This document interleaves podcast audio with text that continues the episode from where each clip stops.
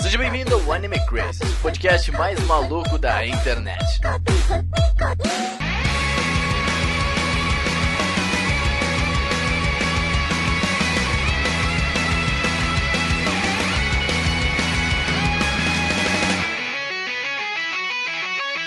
Olá, otakus! Sejam todos muito bem-vindos a mais um Anime Crazes.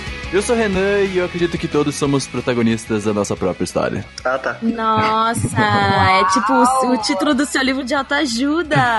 Adorei. Tô aqui com ele do meu lado. Caso vocês queiram comprar, ligue para 0800. Oi, gente, aqui é a Tati. Volte a sua forma humilde, Carta Claw! Oh. Eu queria ser Sakura, desculpa. Melhor protagonista. É muito legal. Oi, pessoal, eu sou o Celodum e o melhor tipo de vilão é aquele que você odeia de verdade, porque é pra isso que ele foi feito. Olha só, tu não pode ter empatia por ele. Tipo o Draco Malfoy. Ele foi tão odiado que ele nunca mais fez nada. Nossa. É, exato, é, é isso mesmo, Tati. Sucesso. Eu sou o Fukumoto e acho que se eu fosse o protagonista de algum negócio, não ia ter muita graça a história. Ah, me abraça, claro que teria. Fukumoto e seus amigos. Não, olha só, eu Fukumoto quero, e eu quero anime na minha mesa até as quatro da tarde, tá bom? Eu vou te provar que você tá enganado. Gostei muito, Fukumoto e seus amigos. Oi, eu sou a Yasmin e odeio quase todos os protagonistas. Obrigada. Nossa. Temos você a aqui um melhor hater. vilã de todos os tempos. Olha só. E bom, gente, hoje a gente decidiu falar sobre o famoso poder do protagonismo dos protagonistas. Será que isso realmente existe? Acho que, acho que acredito que sim, né? Toda a história já provou, né? Mas antes de tudo, a gente, a gente tem que agradecer a todo mundo que faça com que esses projetos continuem aqui, que a gente continue fazendo tudo, que a gente consiga trazer cada vez mais coisas, né, Sérgio? Agradecer a toda essa galera do, do grupo que assina o Anime Crazy lá no Apoia-se, que é o Enzo Santos, o Tortelli, a Amanda Natália, o Jonathan Wolf, o Alexandre Casemiro, o Luan Sauer, a Han Han, o Arashi, o Kazu Matsumoto, o Lestat, o Leandro Araújo, o Pablo Jardim, o Gabriel Franco Borba, a Rafaela Lima, o Tasley Martins, o Roberto Leal, o Pedro Sácar, o Diego Paracampos, o Lucas Freitas, o Lucas Silva, o Tyron Brunelli e a Bruna Cristina. Muito obrigado a vocês, gente. Vamos participar aí do grupo, gente. Vamos, vamos vir cada vez mais gente aí. Tá, tá bem ativo até que ultimamente o grupo, então né, não temos o que Tá reclamar. bem movimentado. Bem movimentado.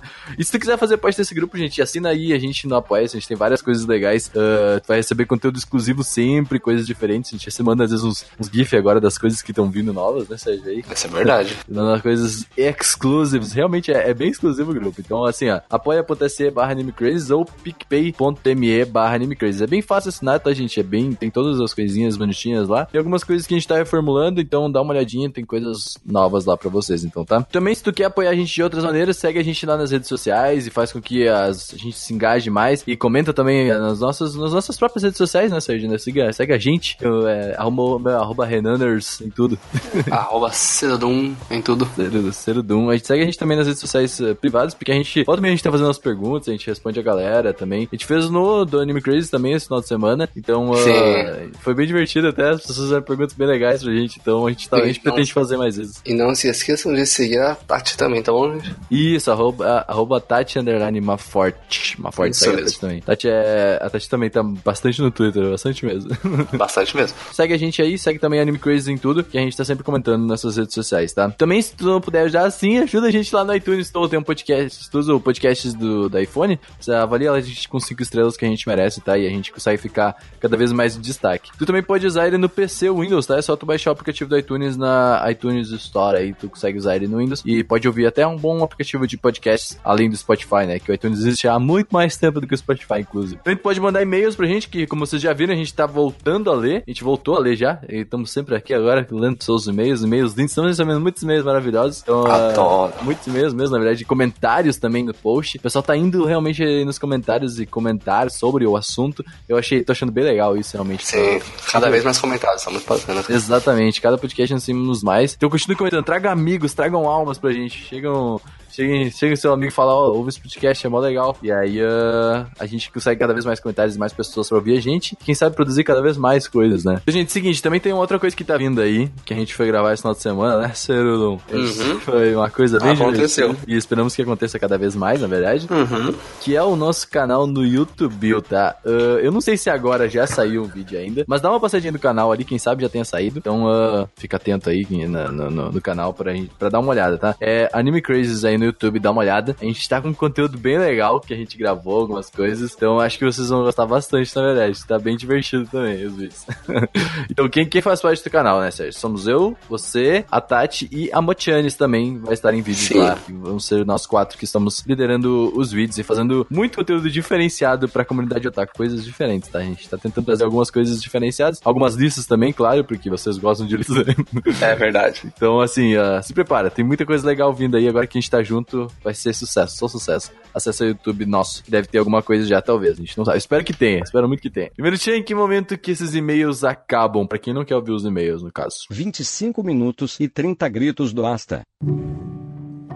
Primeiro e-mail é o do Wesley W. Santos, que ele fala assim, tá? Olá pessoal, acabei de ouvir o EP em que vocês comentam sobre Sangatsu no Lion. Acho que foi o último que a gente falou, né? Que o pessoal perguntou. Então a gente falou Sim, isso. foi, foi. Eu gostaria de colocar minha humilde opinião sobre essa obra de arte. Ainda estou vendo com calma, claro, mas após alguns episódios a tristeza e a angústia me deixou. O que tomou lugar foi a euforia de me tornar alguém mais feliz. É um anime pesado, triste e profundo, mas é também um anime que te alegra e te mostra que há pessoas ao seu lado, e essas pessoas fazem diferença. Os primeiros 5 minutos de Sangatsu no Lion contém uma cena que eu poderia caracterizar como uma das melhores em animação. Um despertar inquieto, bebe por necessidade, se esquiva da obrigação e deixa seu apartamento estéril, vazio, sem vida, sem personalidade, escuro e frio, em confusão. Uma existência tão frágil que poderia perecer com um vento. Ele não diz nada, ele não fala às pessoas sobre seus problemas. Ele apenas segue em frente com sua vida. No começo eu não entendi por que essa cena teve tanto impacto em mim. Eu pensei que poderia ter sido a bela música ou talvez a arte cativante tão característica. Não foi isso. O que me impressionou foi a forma como foi ilustrada a vida humana. Caralho, é, esses primeiros Que episódios são. Uau. Que é uma das coisas mais legais que se pode fazer em Slice of Life, cara. Ilustrar a vida humana em Slice of Life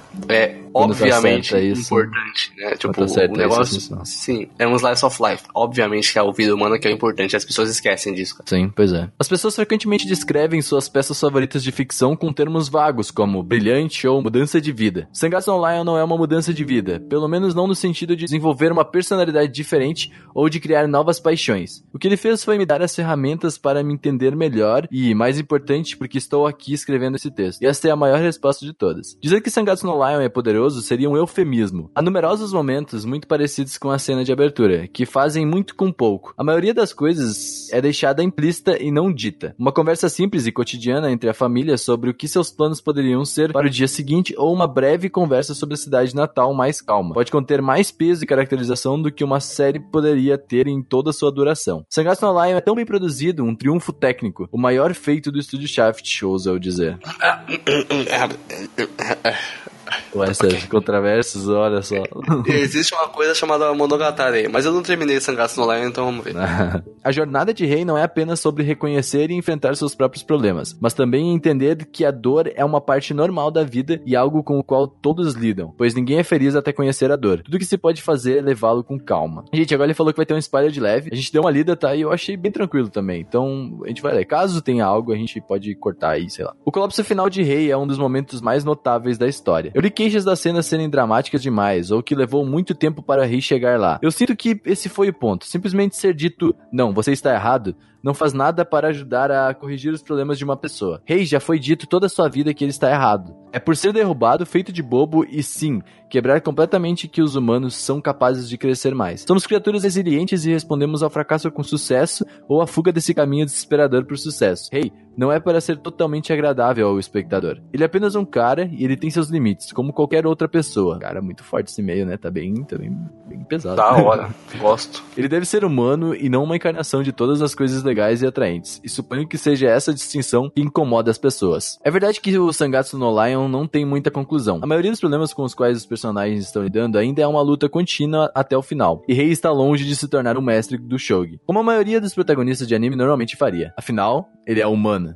muito, muito foda esse meio. Realmente é isso. É exatamente É. isso. Cara. Ele é literalmente e tristemente humano. É. Não é enredo com um ponto de partida específico e ponto final. É um momento no tempo, um pedaço da vida de Rei e das pessoas ao seu redor. Sua depressão persiste e ele continua sendo uma pessoa imperfeita e defeituosa, mesmo que agora tenha amigos e familiares ao seu lado. Ele ainda está procurando, ele ainda está correndo. Talvez isso mude até o final da segunda temporada ou do mangá. Talvez não. Isso estaria completamente bem. Eu não acredito que haja alguém, mesmo em seu leito de morte, que já tenha sido completo como pessoa. Começamos imperfeitos e terminamos imperfeitos, gradualmente, mas seguramente evoluindo imutáveis. Caraca. Sangatsu no Lion, a gente não tá comentando, gente, porque o e-mail já é autoexplicativo, tá? Então, tipo assim, a gente só quer deixar essa mensagem que ele escreveu muito bem, então fica a dica. Sangatsu no Lion é melhor que Ronan and Clover, um dos melhores dramas já produzidos, talvez. É o melhor anime da última década, possivelmente. Mais que isso, poderia ser. É difícil agora responder com absoluta certeza a essas perguntas que tenho feito. O tempo é o melhor julgamento, eu sinto. Mas posso dizer, sem questionar ou hesitar, que Sangatsu no Lion é o único anime que teve um impacto tão profundo e visceral em mim. Estou eufórico para saber mais sobre o Rei. Sangatsu no Lion é uma afirmação de que a infelicidade é boa. Estar deprimido, insatisfeito ou estressado não o torna fraco, faz de você humano. Então, eu acho apropriado fechar com uma citação de Hinata. Então, o que você diz em um momento como esse? Você diz para fazer o seu melhor. Cara, aqui ó. palmas e palmas, que meio foda, mano. Que eu chorei e nem terminei o anime aqui, mano. Muito bom você ver, cara. É assim, esse é o nível de e-mails, tá? Esse é um e-mail muito foda. Ô, louco. Realmente, cara, muito bom. Tipo assim, ele, ele, ele conseguiu trazer tudo que ele sentiu vendo Sangatsu, né? Num, num e-mail só, cara. Eh, Me deu muita vontade de realmente assistir agora o anime, tipo, sentado, assim, com calma e tentando tirar Sim. tudo isso que ele tirou, tá ligado? É muito interessante co- como os Slice of Life tem esse poder de mostrar a vida como ela é. Sim, e, né, meu? e não fazer a vida real ser uma série, fazer dessa vida. Um outro exemplo de anime que faz isso muito bem que eu tenho é o NHK Nyokoso, que é um dos meus dois favoritos da vida, cara. E eu recomendo muito se você viu Sangatsu e não viu, porque pelo que você descreveu aqui, pelo que te tocou, que é a vida real, que é o ser humano como ser humano, que é uma pessoa que não tem um final emocionante, porque ele não é um personagem de anime, ele é uma pessoa real, é, é NHK, cara. É, é isso que acontece lá. Tanto que uma das frases mais famosas do anime é: Pessoas como nós não têm finais dramáticos. Nós vivemos e morremos como se não fosse nada. E, cara, achei sensacional. Agora eu tô com muito mais vontade de ver Sangatsu inteiro terminar do que Eu, eu tava também, realmente, o cara realmente fiquei com muita vontade de ver, mas eu sei que eu vou dar uma acalmada pra assistir ainda, senão, né? Agora tem aqui um e-mail da Bruna Cristina Coelho e ela diz: Muito mais Olá, leve pães. esse e-mail aqui, hein? Muito mais leve. É, mas pelo que eu aqu- aquela era pesadão também. Olá, pãezinhos desse Brasil. Meu nome é Bruna, tenho 21 anos e queria agradecer imensamente vocês por despertarem o interesse por animes novamente. De nada. É nóis. É a nossa parte. É, nós estamos aqui pra isso, tô muito feliz por isso. Faz uns dois anos que não acompanho completamente nada. Pra mim ficou muito saturado, nenhum shounen me deixou hypado e a falta de shoujo me incomodou bastante. Concordo, é, de- É, depois de por 2014 isso. parou um pouquinho. Pô, quero mais, mano. Tô precisando, hein? Uhum. Esse- espero que esse senhor Sarah Smith aí seja bom, velho. Sim. Ainda sonho com a continuação de Al Haraido e Claymore. Por sinal, fica a dica caso não conheçam o anime. É fiel até certo ponto, mas vale muito a pena ver, já que tem um selo Madhouse de qualidade. Recomendo demais o mangá. Esse é o Claymore, oh, esse é o Claymore, né? Que é o Madhouse. Mas assim, Claymore é, é. Cara, Claymore é um dos melhores animes de ação que eu já vi. A, a Yasmin da redação aqui do Anime Crazy curto muito também. É muito bom, cara. É um, é um negócio Ela bem. tá nesse cast, cara, não é mais só redação, velho. É verdade, ela tá no cast aqui também. Ela tá ela nesse tá com- cast. ela- É verdade. A Claymore é, é- é espetacular. Recomendo pra, quem não assistiu. É um pouco antigo, mas é, é muito bacana. Bem, bem gore, assim, bem. E eu bem concordo violentão. com você, preciso de mais ao Haru Raiz na minha vida, por favor. É a maldição dos shoujos aí de Não perto vai de 2010, acabar. né? Eles não, mano, acabam. Vai, não vai acabar. Que raiva que eu tenho disso, velho. Não, sério, nossa. Nossa, eu fico muito bravo, velho. Tem muita coisa que eu olho assim, que coisa linda, eu quero um desenvolvimento, por favor, mas não vai ter, tá ligado? Tipo, por favor. É, ficar aquela briga de comadre. Ok, eu fugi um pouco do assunto, mas voltando. O anime é algo realmente muito importante pra mim, já que uniu demais eu e minha mãe. Ela é a maior fã de anime que eu conheço. Que legal, cara. Que legal, mano. Pô, eu queria muito, Que insano, hein, velho? Pô, Nossa, que foda, velho. minha mãe zoou o idioma. Vamos lá. E bom, mudou o rumo da minha vida literalmente. Eu era uma desajustada sem casa, RSRS, ela editou. Triste. Então, muito obrigado por trazer essa paixão de volta. Sobre o podcast, eu vou ser obrigado a maratonar. Caso vocês têm pautas muito interessantes, vocês estão de parabéns. Muito obrigado. Muito obrigado. E tá vindo pautas muito melhores ainda. Relaxa. É verdade. Relaxa, relaxa. Gostaria de deixar uma sugestão de pauta. Animações que concorreram ou ganharam o Oscar. Isso é Ó. bacana. Eu acho, acho legal dar um cara. cast, um cast divertido. Só falar de filme bom, né? Quem nunca? Nossa, olha aí. PS2. Desculpa qualquer erro, estou no ônibus e é meio difícil feliz de digitar. Olha, eu acho que essa é a Caraca, primeira vez que alguém fala que digitou e enviou no ônibus. Eu estou muito feliz, muito obrigado. Muito Todo mundo bom. digite e-mail no ônibus, no trem e espalha a palavra aí. Digite e-mail, sei Isso lá, aí. com seu celular prova d'água no banheiro, faz o que você quiser. e a última linha aqui. Beijinhos de luz e que a força esteja com vocês. Que a força Muita esteja com você também. Sou sucesso. May the force be with you, girl. Ó, que lindo. Curtiu os inglês, né? Caraca. É, eu, como como diria o Messi Yoda, que esteja com vocês, força. A. É isso aí. Força. Vamos lá, último e-mail antes dos comentários é do João Gabriel Souza Reis. Olá, Crazers. Ontem mandei. Ontem, eu acho que. Acho que não foi bem ontem, né?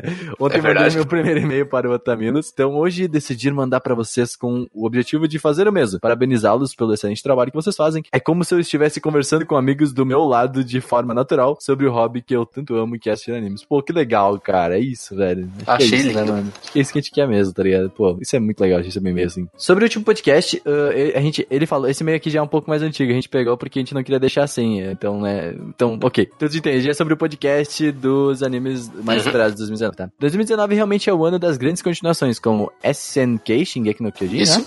Shingeki no Kyojin e Boku no Hero. Mas o que eu estou mais na expectativa são Haikyuu. Muito obrigado, cara. Realmente, Haikyuu é muito legal. precisamos. Que motivou até a jogar vôlei de praia, mas já desisti da carreira, pois era péssimo. Eu tentado jogar.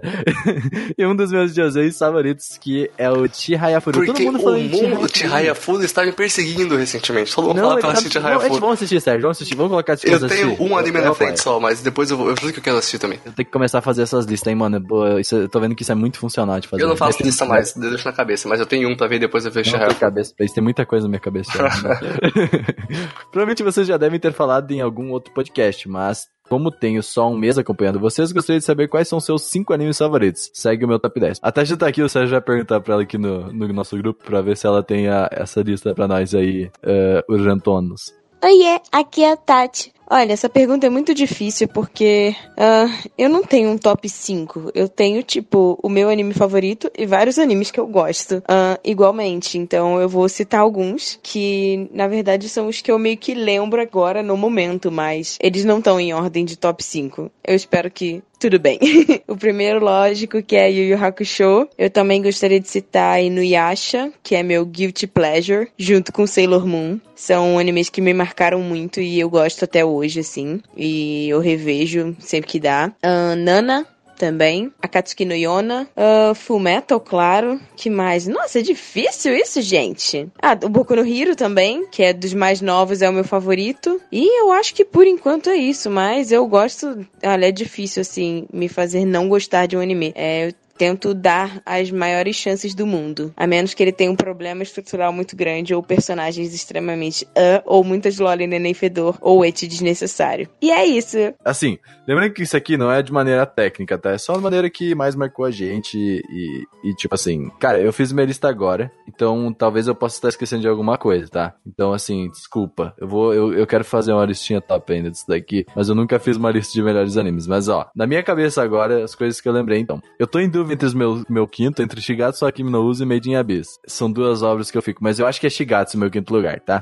Shigatsu é, é o bichão. É, Shigatsu é muito bom, nossa senhora. Em quarto lugar eu tenho Sakura Soul Pet no Kanojo, que é um anime que, Hum. assim, ó, ele tá no meu coração, eu acho incrível, eu tava Criminalmente, velho. Ah, ele é cara. criminalmente subestimado, cara. É, Eu acho ele muito bom, senhor. É muito bom, velho. Em terceiro lugar, Sword Art Online, porque, né, tem que... né? em segundo lugar tem o Full Metal Alchemist, porque o Brotherhood, né, claro, Hum. Full Metal, né. É, é fumeto, né, velho? Em primeiro lugar tem Haikyuu, é claro. Haikyuu, the best anime of my life. Haikyuu é bom, cara. Pô, Haikyuu é... Pô, mano, Haikyuu é bom. Eu aqui também meio que fiz na hora, né? O quinto eu não tenho tanta certeza assim, mas vamos lá. Em quinto, Anohana, né? Porque eu, eu gosto muito de Anohana, né? Oh, lindo. Em quarto lugar, tem Surayori Motoyo Basho, que ele me marcou muito, eu gosto muito desse anime. Bah, Sorayori também, É, é o que mais me marcou em 2018, por exemplo. Eu gosto muito desse anime, ele é muito bom. Em terceiro tem Suzumi Haruhi no Yutsu, que é uma das melhores adaptações light novel que já fizeram. É, é simplesmente muito bom, ele é muito importante para as light novels e tal. E tem, tem a Haruhi. E- Uhum. Em segundo lugar, NHK ni Yokoso, que eu nunca Ah. vi a vida real tão bem representada. E em Primeiro. primeiro lugar, todo, todo mundo já sabe que é Furikuri, né? Furikuri tá disparado, assim. Eu, eu acho até injusto comparar com o resto, cara. Furikuri não tem disputa. tá é, quando, quando me perguntam o top 5, normalmente eu não coloco ele, porque ele, é- ele tá em outro patamar, sabe? Nada Ele tá, alcança ele tá Furikuri. um, ele é um, hashtag. Não, não tem, sabe? É, tipo, é bom demais, velho, meu Deus. Ah, o top 10 dele é assim: Kami-sama no Memo Show, em décimo. Inouna no Hana, olha aí. Em oito, Soul Eater, em oitavo. Ótimo anime. Sétimo, Genshi Ken. De morrer de rir. Sexto, Higashi no Eden. Já assisti Bacana Higashi no também. Eden, bem legal. Cinco, Fullmetal Brotherhood, claro. Quinto, né? Muito bom. Em quarto, Naruto. Isso aí, cara, da hora. Eu gosto, Primeira gosto de que você, representa. uma lista de melhores animes. Ah, Parabéns, isso aí, tem- mano. tem que Representa uma- representar, uma isso aí, da Isso hora. aí, gostei, Gosto. gostei. Em terceiro, Durararararararara, Imanena, Netsu, melhor abertura de todos os tempos. Em segundo, Natsume Yujincho. Esse eu não assisti. E em primeiro, Sakamichi no Apollon. Esse anime eu já vi em outras listas em primeiro lugar também. Esse é um dos animes que eu mais quero assistir e não assistir, porque é dirigido pelo Shinichiro Watanabe, que é o cara que dirigiu Samurai Champloo e Cowboy Bebop. É uma música muito Então eu boa esse tenho anime, pelo visto, hein? Eu tenho, é, é um anime de música mesmo, eu tenho que ver É. ainda, cara, eu tô afim de ver. Ah, pode crer, eu já vi algumas partes, mas eu vou assistir esse anime também, que eu já vi em outras listas de primeiro lugar e agora eu estou bem educanado. Desde já agradeço pela oportunidade, pelo interesse que vocês têm pelos seus ouvintes e apoiadores. Continuem sendo diferentes como vocês são. Parabéns, equipe Anime Crazy. A gente é diferente de segundo que fala isso, cara. Ó, legal. Muito obrigado, cara. Muito obrigado, Diferenciado. mano. Diferenciado. Temos aqui os comentários agora. Primeiro o Salos, e ele diz: Sobre a viagem do tempo no Irozuku Sekai no Ashtakara, uma boa forma de não entrar em um paradoxo é usar o conceito do tempo que tem na série Dark. Essa série, cara. Hum, que série, meu irmão. Meu Deus. Preciso ver, não, não preciso pouca série, preciso pouca Netflix. Que é baseada na teoria da, real- da relatividade de Einstein. Eita, nós lá vamos nós. Nossa, eu não sei se consigo explicar RS, RS, RS, ele digitou. Mas pensa que o tempo é simultâneo. Seu passado, presente e futuro está acontecendo ao mesmo tempo. Então, meio que o livre-arbítrio não existe. É como se o tempo já estivesse escrito e você está apenas seguindo o script. Você tem a falsa sensação de estar tomando decisões, mas depois percebe que aquilo já tinha sido premeditado para desenrolar as coisas. Ou pode ser algo mais fácil, como um ponto fixo no tempo. O fato dela mandar a protagonista para o passado é um ponto fixo que não pode ser mudado. Seria interessante um cast de animes com viagem no tempo. Normalmente cada obra tem um jeito diferente de abordar o tema. Hum, Cara, eu acho, eu acho vídeo no YouTube. isso é verdade. Cara, eu acho sensacional isso, porque em Dark, especialmente, é muito bacana. A, a pessoa vai pro passado pra mudar o passado. Eu acho muito louco esse viagem no tempo, cara. Eu acho muito foda. Sim, e sim. consegue fazer bem. Eu falo parabéns, palmas e palmas. É, é muito louco, velho. É, é, é muito bem pensado, sabe? Eu acho sensacional. Muito obrigado pelo comentário, Salos. Comente mais. Adoro. Segundo comentário, Fred Walter. Fred Walter. Eu acho muito bonito o nome, cara. Achei muito legal. muito estiloso. Inicialmente eu não dei muita importância para Zombieland, mas acabei vendo os dois primeiros episódios numa watch party que a Crunchyroll fez no Facebook. Ah, sim, ela fez. Verdade. Foi bem legal. E, meu Deus, simplesmente fiquei apaixonado pelo anime. Dei sorte de começar quando faltava apenas dois episódios para o final e pude maratonar com gosto. Aí é bom, aí eu gosto.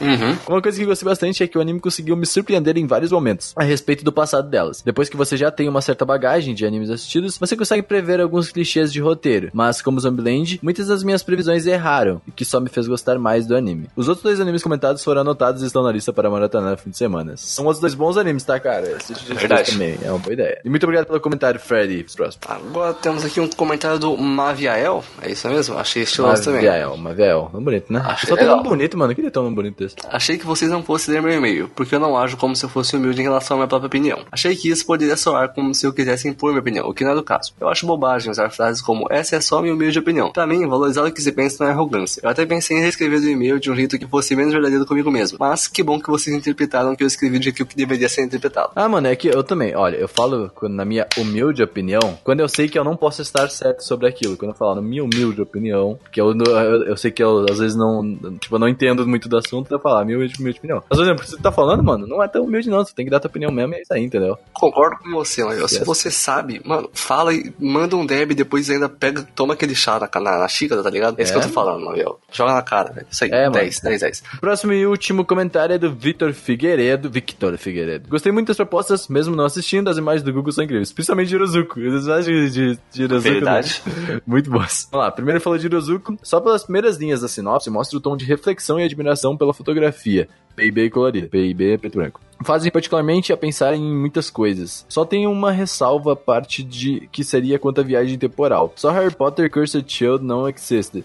Terminator É. 1 e 2 e De Volta para o Futuro para usar a viagem de forma a não furar o roteiro. Viagem do Futuro, acho que De Volta para o Futuro acho que tem umas furas de roteiro, não? É, eu não acho que o filme se leva a sério o suficiente. E eu É, acho que, a eu acho viagem, que tem. a- as viagens no tempo deles são muito simples pra. É, Pra- só pra volta roteiro. com o tempo e é isso aí, entendeu? Tipo, depois eles voltam pra casa. E Cursed Child não existe mesmo, não. Então, obrigado.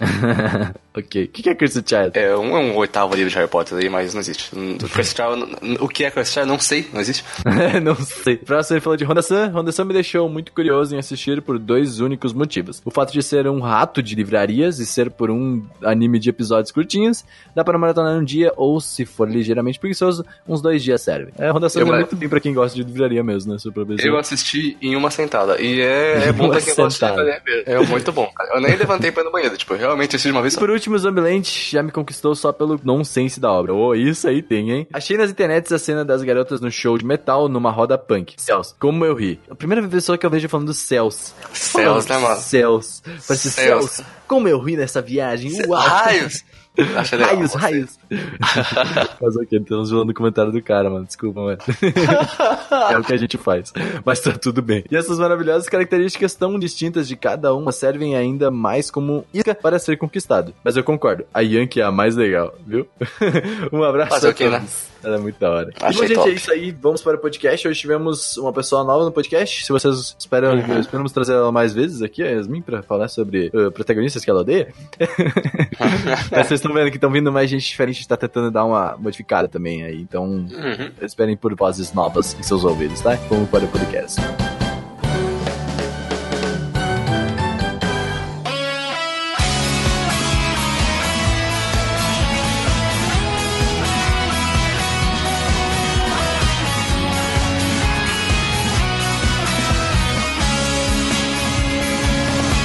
Mas bem, pra gente começar essa pauta, eu acho que é importante a gente ter uma definição completa do que é um protagonista. Então a Tati fez uma pesquisa muito embasada sobre isso, né, Tati? Explica pra nós. Eu vou pegar meu óculos da definição. Olha. Basicamente, o protagonista, ele é o personagem principal. Peraí. Basi- Pica-pau, é. Ele é o Personagem- personagem pica-pau da história. Pica-pau. Basicamente, o protagonista é o personagem principal da história. Fim, acabou. Não, não acabou. É, Ok, temos um é programa. isso, acabou o cast. Muito obrigada por terem comparecido. Obrigada. O personagem principal, ele é importante porque são as ações dele que vão acabar movendo a história pra frente. Então, por exemplo, usando Midoriya, é a vontade dele de se tornar, né, um herói que serve como motivação pra que ele tenha a ação principal. Que no caso de Boku no Hero seria quando ele salva o Bakugou daquele monstro todo nojento no centro da cidade. E aí, por causa dessa ação, a história se desenvolve. Porque o All Might vê ele, né? E aí acaba escolhendo ele como sucessor. E aí ele vai pra UA e fim da história. Uhum. Enfim, acabou. ele E fim, acabou, é isso. Ai, é o fim da história de como ele virou um protagonista.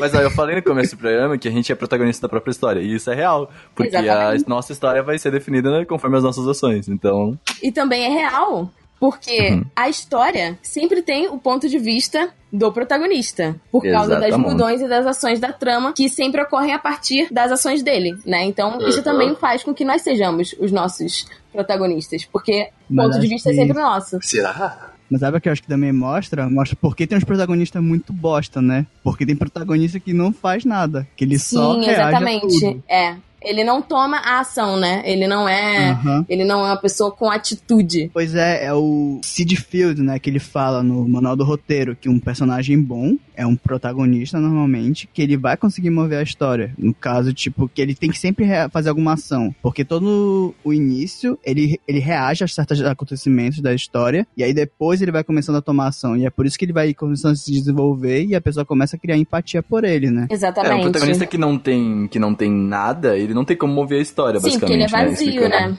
É. Uhum. Então, tipo assim, muita gente fala assim, ah, mas ele não tem nada porque ele é pra se identificar com o protagonista, com, com as pessoas que estão assistindo, na verdade. Desculpas lavadas. Mas, não- mas não é bem assim que funciona a parada.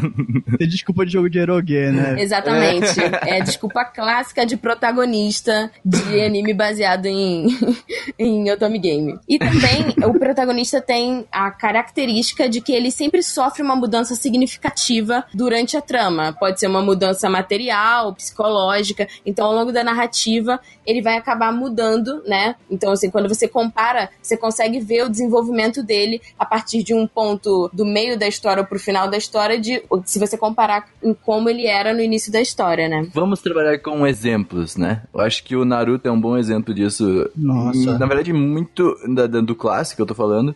Já no clássico a gente já percebe uma mudança muito, muito grande no, no Naruto do começo até o fim da série, né? Sim, você tipo- vai crescendo junto com ele, né? É, pois é, o Naruto, na verdade, acho que é o personagem que eu mais consegui acompanhar o crescimento dele, né? Tipo, desde quando ele começa a história e o spoiler, né? Porque existe Boruto, que ele vira Uhum. Hokage, né? Ele Sim. realmente consegue, no final de- das contas, tudo aquilo lá. E você acompanha exatamente essa trajetória inteira da vida dele, né? Se transformando no Hokage. É uma história fechada, Naruto, né? Mesmo com seus os pesares, é uma história Sim, fechada. e é uma história em que, tipo assim, é um ótimo exemplo pra você conseguir é, aplicar né, essas noções de roteiro que a gente vai apresentar futuramente em relação à jornada do herói, porque ele segue a fórmula, tipo, bonitinho, mas de um jeito criativo que as pessoas acabam não, não percebendo que é aquela fórmula batida, né? é, de, de como um herói é construído. O grande lance de Naruto é exatamente a gente conseguir acompanhar toda a evolução dele, né? Desde aquele pensamento um pouquinho mais infantil, e aí ele vai crescendo no sentido de adolescente mesmo, né? E tendo Exatamente. toda aquela narrativa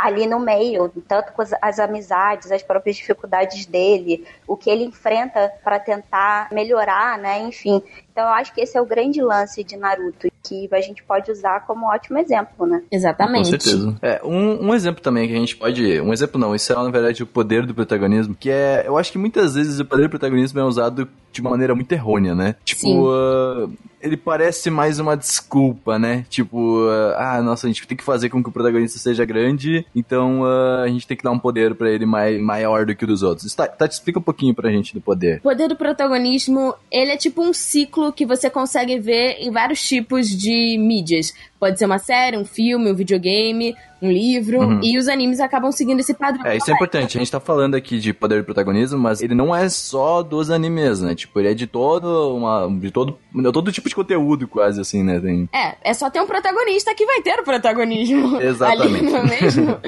É, e aí esse ciclo ele funciona mais ou menos assim: tem esse protagonista. Que no início ele não é muita coisa, ele é uma pessoa comum, que pode ser até um pouco entediante, e ele acaba encontrando esse vilão, que é o primeiro vilão, que já é um vilão forte pra ele, e aí ele descobre o poder dele com esforço e dedicação e derrota esse vilão. E essa habilidade Uhum. normalmente é uma habilidade que ele não, não sabia que ele tinha. Tipo, com essa dificuldade que aparece do vilão ali, o negócio desperta e aí ele, oh meu Deus, eu tenho um poder. O melhor exemplo controlar." para você, Otaquinho de temporada, é o Asta de Black Clover, né? Sim. Que é o, ele é o protagonista roots, ele é literalmente, ele tem toda essa parada. Ele né? é formado na escola da vida dos É protagonistas. formado. Uhum. Acho que o Sérgio vai saber explicar melhor do que eu, mas eu acho que o poder de protagonismo, na verdade, é conseguir motivar os personagens a seguir uma história, sabe? Tipo, ele consegue Uhum. inspirar os outros. Tipo, o Sérgio gosta daquele anime, como é? Suzumiya Haruhi, alguma coisa assim. sim, sim. Suzumiya Haruhi. Tipo, ela é basicamente que faz, né? Esse daí. Acho que tu pode explicar É, melhor. então, um bom exemplo disso é, que, por exemplo, em na Shonen Jump, igual o Asta. Isso de fazer os personagens seguirem uma história é bem comum em... Cara, Naruto é, é o, o exemplo. O Naruto é, é, é o pastor e o resto é as ovelhas, cara. A galera vai atrás de Naruto e ponto, sabe? Chega uma anime que é só isso que acontece. Suzumiya Haruhi é um bom exemplo daquelas histórias que a personagem que parece ser a protagonista nem sempre é, porque a história gira em torno dela, mas tem um outro personagem que, dependendo da forma como você olha, que normalmente é a, a que a história tenta te mostrar com mais força, acaba sendo o protagonista de verdade. Com Suzumiya Haruhi especialmente, existem várias ordens que você pode assistir os episódios do anime ou ler a- as novels, e isso muda o jeito que a história é contada. No caso, muda quem é o protagonista. Eu acho impressionante, assim. Tem uma ordem pro Kion ser o protagonista, que é o, o rapaz que eu não vou falar o nome porque é spoiler mesmo. E tem uma ordem pra Haruhi ser protagonista. E tem mais ainda uma ordem, que é a ordem que foi passada na televisão. E tem mais uma ordem, que é a ordem de lançamento. E todas fazem sentido, cara. É impressionante, assim. É muito difícil É, conseguir fazer isso, é um quebra-cabeça, Sim, né? cara, eu, eu, eu acho genial, sabe? E mais ainda, o outro exemplo disso é Zelda, cara. Zelda, tem gente que considera que a protagonista é a Zelda. E talvez seja mesmo. Ah, Sim, é o nome do, do Zelda, jogo, aliás. sim, sim. Link é o Zelda, que todo É, mundo Link acha. e a Zelda, completamente. Sinceramente, eu gosto muito mais da Zelda do que do Link. Eu acho ela muito mais legal, cara. Olha eu sei só. lá, é, é- é isso aí. Não, não é difícil, porque a Zelda é a única que fala, o Link não fala. Ele É. Melhor é a sininha, a fada sininha. Só que eu Não, acho que ser. vocês estão dando ótimos exemplos de poder do protagonismo, que é o que deveria ser o poder do protagonismo. Que é você Sim. conseguir fazer com que o protagonista tenha uma força que mova essa história e que deixe ela interessante. Só que quando a gente fala de poder do protagonismo, a gente tá falando de um clichê que é utilizado recorrentemente e pode ser resumido com a palavra apelão. Exatamente, era esse ponto que eu queria chegar. A Então, gente assim, tá o falando protagonista, que, ele tipo, sempre encontra o vilão e ele sempre, não importa o que aconteça, ele sempre vai conseguir ganhar. Eu achei muito engraçado que tava todo mundo falando o- o- a parte boa, tá ligado? Uhum. E eu aqui falando, nossa, mas que estranho, o pessoal tá achando realmente bom o poder do protagonismo. Muito obrigado, Tati. Por isso que eu não tô falando nada. O poder do protagonismo é errado, né, digamos assim, né? é, mas é o que a gente mais vê, É o- né? Então não, não é o aquele Deus Ex Machina que vocês estão falando, basicamente? É, exatamente. Também, Tipo, cara. o nosso querido queritinho da galera veio aí, né? O Kirito, o Goku, enfim, ele sempre. Nossa, o tipo, Kirito usa o poder do protagonismo de OP, uma forma. Que OP significa overpower. Então, assim, eles sempre são, tipo, os mais fortes daquele mundo e eles sempre vão conseguir. Aí, aí, assim, ele derrota o primeiro vilão, aí vai aparecer um vilão que, tipo assim, ah, eu já conheço a sua habilidade super secreta que você sabe controlar. Aí eu não sei de onde ele consegue uma outra habilidade e aí ele ganha do vilão. Aí aparece outro que é mais forte do que o outro. E aí ele vai lá e ganha do vilão também. Que é basicamente a premissa de todos, né? Porque se a gente for pegar Sim. a maioria dos protagonistas, é sempre assim. Só o conceito disso é basicamente aquele poder que vem de dentro dele, assim. Sim. O Natsu é mestre nisso. O Natsu, assim, ó, é o, o maior protagonista com isso. Tipo assim, ele fala, ele fala assim, não, mas nossa amizade ela é muito mais importante do que tudo isso aqui que estamos Não, vivendo. Natsu, E aí ele e a começa... gente só descobriu agora, né? Tem uma, tem uma historinha aí do Natsu, né? Que agora a gente vai descobrir com o Zeref e tal, não sei o quê. E aí ele veio, é uma cria de uma magia sinistra. E talvez. Mas é sempre assim, né? Tipo, o cara, ele é filho do príncipe do Egito. Exato, E aí É, ele é, é. por isso que ele, Ele tem tinha muito poder no coração. E aí vai despertando com o poder da força e do amor e da amizade. Um baralho do Alvin. Fala, Mas isso que vocês falaram do personagem nascer com algo é aquele negócio do. Normalmente são os heróis, né? Que eles, eles são predestinados Sim. a conseguir alguma coisa. Tipo o Harry Potter, que ele tem a cicatriz, né? Que ele fica Uhum. marcado pra ser o. Escolhido. É, ele ser o escolhido e ser o inimigo do Voldemort, né? Sim, Exatamente. é o eleito, é o eleito, O né? É o eleito. Isso. Pode... O- Olá, outra eleito. coisa que acho que aparece, assim, que ele é o predestinado a, a ser Ah. aquela pessoa é o Superman, né? Tipo, Sim. o cara é o último cara de Krypton, tá ligado? Uhum. E chega na Terra, assim, ele é o, o ser mais poderoso do universo, provavelmente. assim, Exatamente. Um outro nome pra isso é plot protection, né? É a proteção de plot. Às vezes seu protagonista nem é o mais forte, mas você não pode deixar ele morrer, não importa o dano que ele tome, porque você vai, vai matar a sua história, né? É. Sinto muito. Um bom exemplo de uma utilização legal disso, eu acho muito bacana, é em Ruby. que Eles criaram uma coisa chamada Aura, né? Ou Aura. É basicamente um escudo de energia que todas as pessoas têm. E esse escudo de energia é de dentro mesmo, é como se fosse espiritual. É um poder deles, né? Dos personagens. Impede que esse escudo impede que cada pessoa tome um headshot, um one hit kill da vida. Assim os personagens não podem simplesmente morrer do nada. Isso eu acho muito interessante, que é um, é um jeito de colocar o plot É um na história. né? Sim, eles colocaram de verdade. O único problema disso é que agora que tá mais pra frente na história, eles não conseguem mais matar personagens, sabe?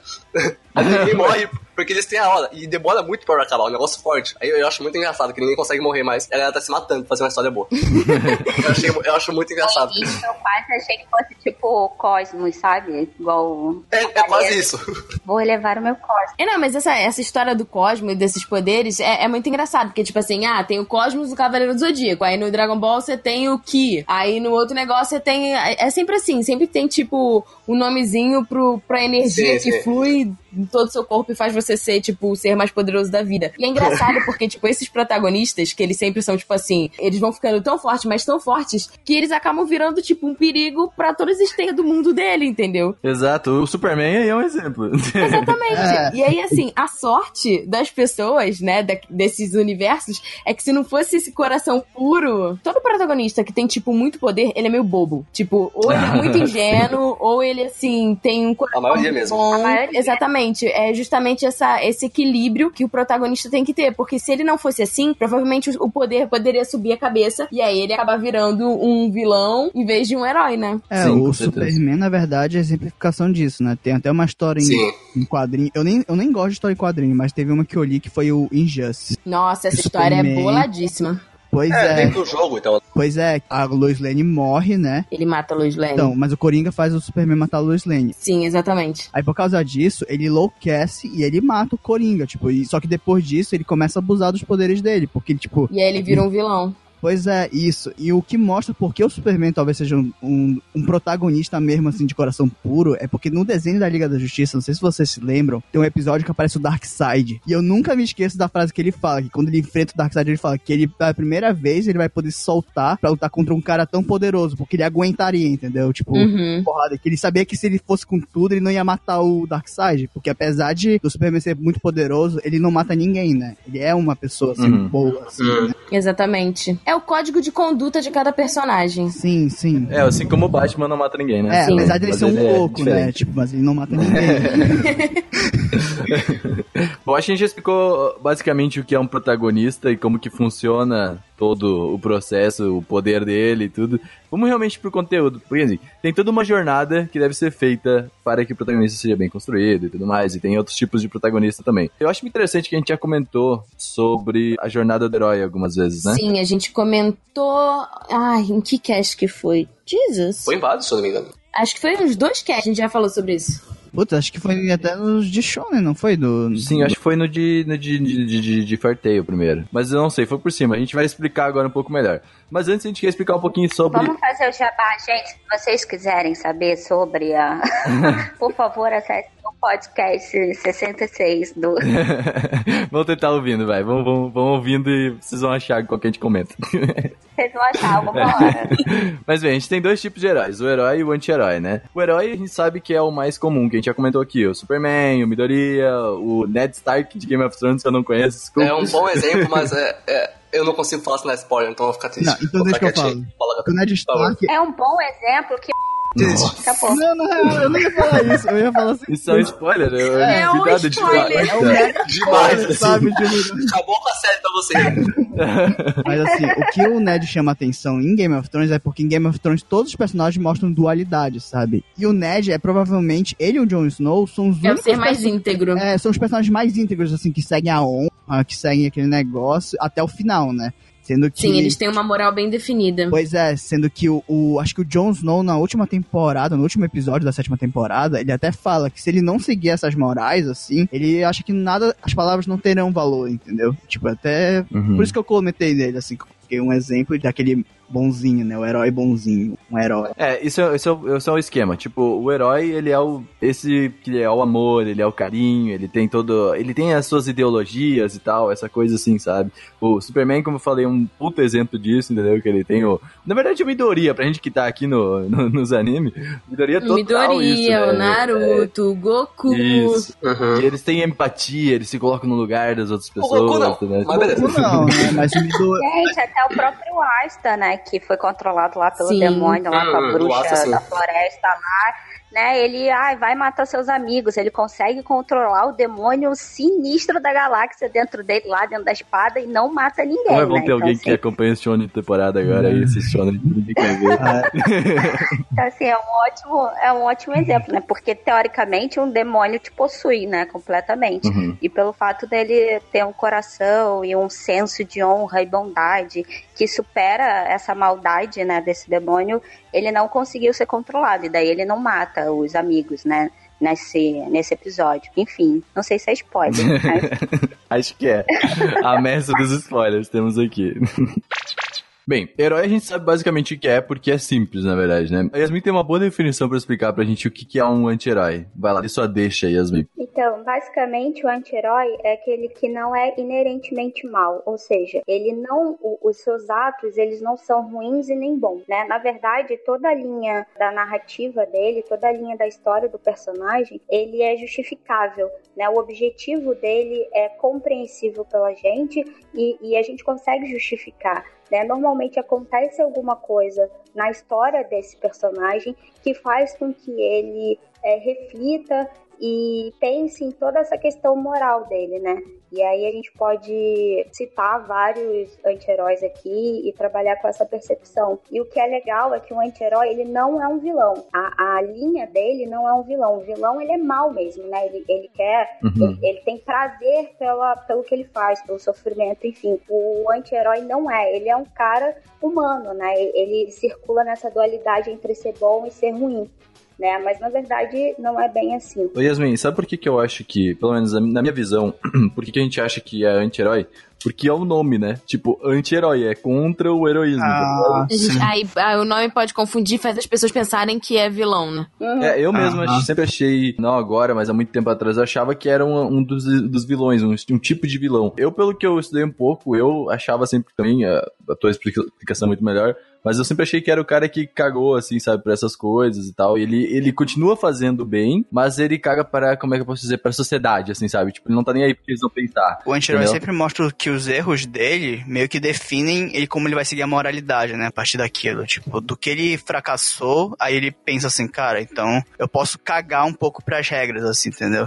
Tipo, Basicamente, o, o anti-herói tem um objetivo, né? O herói não tem objetivo, o herói tá lá e faz o bem, ponto. O anti-herói ele tem um objetivo próprio e ele vai fazer o que ele puder pra chegar lá. Alguns anti-heróis vão até o talo e cagam pra sociedade, outros não, eles seguem as leis e ainda fazem. E é isso que muda a intensidade da, da, da doença de um anti-herói. Você pega um cara tipo o Deadpool, meio louco, é, é o exemplo do cara que caga pra, pra sociedade. Você pega, por exemplo, o Lelouch, do Code Geass, que quer vingança, quer dominar a Britânia e tal, por aí. Uhum. Ele é uma, é uma revolução que ele faz ali, basicamente. ah, ele dali. destrói basicamente todo o Japão, né? Tipo, o Sim, pra conseguir, sim. pra conseguir o, o objetivo dele, né? É, é basicamente, cada um vai até certo ponto pra fazer o que ele quer, né? E esse que faz um anti-herói, se ele vai ser é, aquele negócio da nuance, né? Entre a boa ação e a Eu má acho que ação. mais legal da gente separar é que um herói, ele nunca vai ter dúvida ah, da sua moralidade, né? Ele nunca vai duvidar do que ele tem que fazer. Ele sabe que ele tem que ser justo, honesto, bom, amoroso, proteger o universo.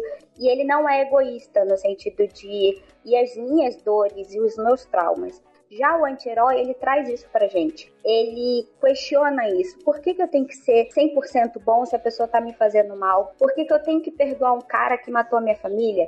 Eu acho que ele traz Uhum. essa, essa questão mais humana e da dúvida, que é o que não tem no herói. E aí é por isso que eu acho que, ele, que esse termo anti-herói a gente consegue entender melhor. Eu acho que é a dúvida, né, nessa questão de eu sigo a minha moral, o que eu sempre aprendi e, e o que eu tenho, né, dentro de mim, ou não, eu questiono isso e penso na sociedade, penso em tudo que aconteceu e falo, não, agora eu não vou ser mais trouxa, não, eu vou me vingar, sabe? Eu acho que é mais ou menos isso Hum. daí. É o exemplo que, é, que a Yasmin tinha dado de anti-herói que eu achei que encaixou direitinho foi o Guts, né, do Berserk. Exato. Que eu acho que, que dá pra gente ver bonitinho, tipo, justamente todo esse processo de como ele saiu de um herói, né, e virou um anti-herói por conta de toda a desgraça e trauma a que acontece. né? A traição. é, toda a que traição que, leva, né? acontece. Eu acho que a gente pode discutir isso em, em outro cast, enfim. E não só a questão da traição, eu, para mim, né, como eu consegui enxergar o Guts. Aquela cena que o melhor amigo ah, estupra a Casca, que é o amor da vida dele, e é o único amor, né, que ele é, depois de tantos traumas que ele passou na infância, da violência sexual que ele passou na infância, enfim. Eu acho que aquilo foi a linha divisória entre o que ele sempre trouxe, né, de uma questão mais justa, mais honrosa, para aquela coisa de eu vou procurar me vingar, né? E daí ele a qualquer custo. A qualquer custo. Uhum. Ele não superou essa questão do não só da traição, mas para mim, né, e aí é pessoal e possível, foi a questão da casca. Eu também acho. Exatamente por isso que é traição, né? Porque, tipo, tudo, tudo que ele gostava, basicamente, trai ele, né? Acho que é por causa disso que ele começa a seguir esse negócio da moral, né? Que ele não segue mais, assim. Ele vai fazer tudo que ele puder pra matar todo mundo, assim, que ele quis, que ele quer, né? A vingança dele. Acho que é isso. Sabendo dessas duas coisas, a diferença de um herói para um anti-herói, tu fez uma pesquisa sobre a jornada do herói pra gente, né? Tu consegue passar um pouquinho, explicar primeiro o que que é e depois a gente vai indo e avançando nessa jornada aí. Beleza. A jornada do herói é quase uma teoria, assim, que o Joseph Campbell, ele meio que percebeu, assim, que as histórias seguem um padrão. Não muito pelos protagonistas, mas mais pelo modo como ela é contada, né? A estrutura, né? Isso, exatamente. Por exemplo, todo protagonista, ele segue, assim, uma jornada, sempre da mesma maneira. Um exemplo é que, tipo, quando começa as histórias, tipo, que apresenta primeiro o mundo comum, né? Que ele apresenta o universo no qual o personagem tá, assim, que ele tá inserido, o cotidiano dele, e assim, um grande exemplo, acho que é o Dragon Ball, né? Que o Goku, ele começa a história dele lá nas montanhas do, nas montanhas da China, onde ele vive sozinho, tudo tal, e até vai até o Harry Potter, né? Que o Harry Potter vivia na casa dos tios, e ele, dos tios que não gostavam dele, que ele vivia num lugar ruim, né? Que ele vivia em um quarto que era abaixo de uma escada. É basicamente isso, né? Que ele fala do cotidiano, que ele mostra como é a aventura, né? Tipo, o início da aventura toda, a introdução Eu acho que ele tem que mostrar o mundo justamente para poder abalar esse mundo, né? Tirar uhum. depois, futuramente, o protagonista do, do dia a dia dele. É mais uma dele. explicação de onde vai estar o cenário, né? Tipo, onde que ele tá, o é, começo, o universo, é, tudo, na né? Real, é, é, porque, tipo, eu não sei como explicar, porque tu, você vai seguindo os passos, sabe, do, da jornada do herói. Tipo, uhum. tu só explica, assim, tipo, basicamente tá, o que eu escrevi embaixo, né, assim, do, Eu acho negócio. que esse mundo Ó. comum também meio que explica a origem dele, né? Quem ele é, Sim. quem ele começou.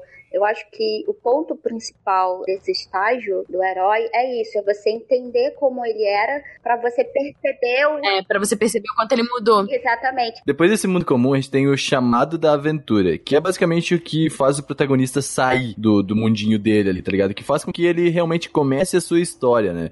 Que, sei lá, a gente pode dar o exemplo do, do Goku quando a Buma chega lá, né? Tipo assim, acho que é o melhor exemplo que todo mundo vai entender, né? Tipo, a Buma chega pra falar assim, ah, a gente precisa reunir as esferas do dragão. Ok, vamos lá reunir as esferas do dragão. Assim, no Harry Potter também, que a gente já deu o exemplo do Harry Potter, a gente vai seguindo então essa linha. O Hagrid, quando ele chega, né, pra falar que o Harry é um bruxo, né? Harry, você é um bruxo! Caramba, ela tava esperando pra falar isso. Juro você, Harry! Olha é claro também, é, eu não sei. Por exemplo, Dragon Ball tem a próxima parte que é a recusa do chamado. Dragon Ball tem isso, eu não lembro direito. Ó, um que eu consigo ver bem isso foi no, no Hobbit. Que, tipo, o Bilbo ah, ele fala, nossa, tipo, não, não, eu quero ficar aqui na minha casa. Minha casinha, eu não vou com de gente. Aí não quero aventura o e tal, né? Bilbo Swaggins. O Bilbozeiro. Mas até o Star Wars, né? O Luke também ele nega no início que ele não quer uhum. deixar os tios dele sim, lá sim. também, assim, Tatooine. pois é, pra ele foi um pouco mais assim, vamos ir, é, não tem então, mais eu acho que cada, cada história meio que dosa as partes, né? Então tem umas que, tipo assim, é só uma dúvida na cabeça do protagonista, e em outras, tipo assim, ele realmente fala não, e aí ele se arrepende depois, ele não, eu quero. Então acho que uhum. depende, né? Em Cavaleiro tem isso, né? Quando todos os cavaleiros precisam se reunir para salvar a Atena lá nas duas casas, tem alguns que ficam, não hum, vou, não vou, né? Então, tipo assim, ah, acho que rola. Ah, o Rick, né? É, então, eu acho que rola isso, em, como a Tati falou, em todos. Só que uns são bem perceptíveis, né? Outros é só uma duvidazinha. É mais discretinho. É mais... Uhum. A, gente, a, gente, deu o um exemplo do Harry Potter e, tipo, ele só não acredita por pouco tempo, né? Até que do nada ele tipo, resolve ir, né? É bem é, sutil em Harry Potter nada, essa né? recusa. Eu acho que o Harry Potter era pra, casa, pra vida dele e falou assim, cara, minha vida é um lixo. Então, assim, qualquer coisa que você falar pra me tirar daqui, eu tô topando. Mas eu acho que isso daí do Harry Potter, ele é mostrado um pouco diferente porque não é no livro, né? No livro ele mostra. Sim, demora muito mais pra ele aceitar. Pois é, porque, tipo, ele, ele não acredita realmente, porque... Né, porque, assim, demora pra ele aceitar porque os tios dele ficam escondendo as uhum. cartas. Sim, sim. Imagina se você tá de boa, assim, você fala, você é um bruxo. Uhum. Você vai olhar e acreditar nisso, tipo... Eu vou falar, tá bom. Mano, que a vida é, eu acho que é Eu vou falar, eu sei. eu sei. Bora. Eu sempre soube. Não, mas eu, eu acho que no caso do Harry Potter é diferente, porque, mano, é como a Tati falou, ele já tava fudido. Ele falou, ah, mano, quer saber? Acho que eu sou mesmo. Deve ser.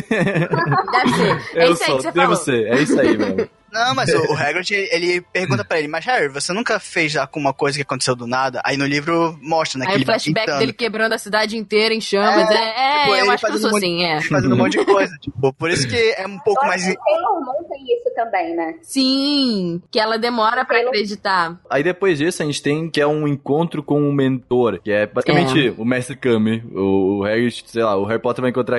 O, o Hagrid funciona como mentor pro Harry Potter no Ele começo? funciona Por tempo determinado. Depois veio o Dumbledore, né? É, é o início, porque o Hagrid ele explica tudo, como foi o passado do Harry, ele explica porque o Harry é famoso, Uhum. é, ele explica, tipo, onde ele vai ter que conseguir É, dar os sim. coisas, assim. ele funciona como um Eu mentor, tenho uma sim. dúvida com essa parte, a gente já deu uma estudada antes já na, no- na pauta, mas assim, eu fiquei com uma dúvida, será que, quem será que é o, o real, o real mentor do Midoriya, por exemplo?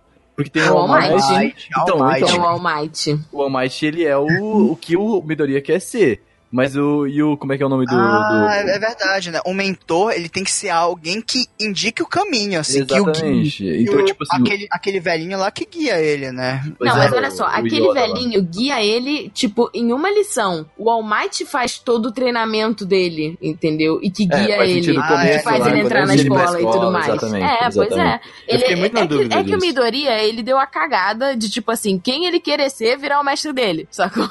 Sim, Só exatamente. isso.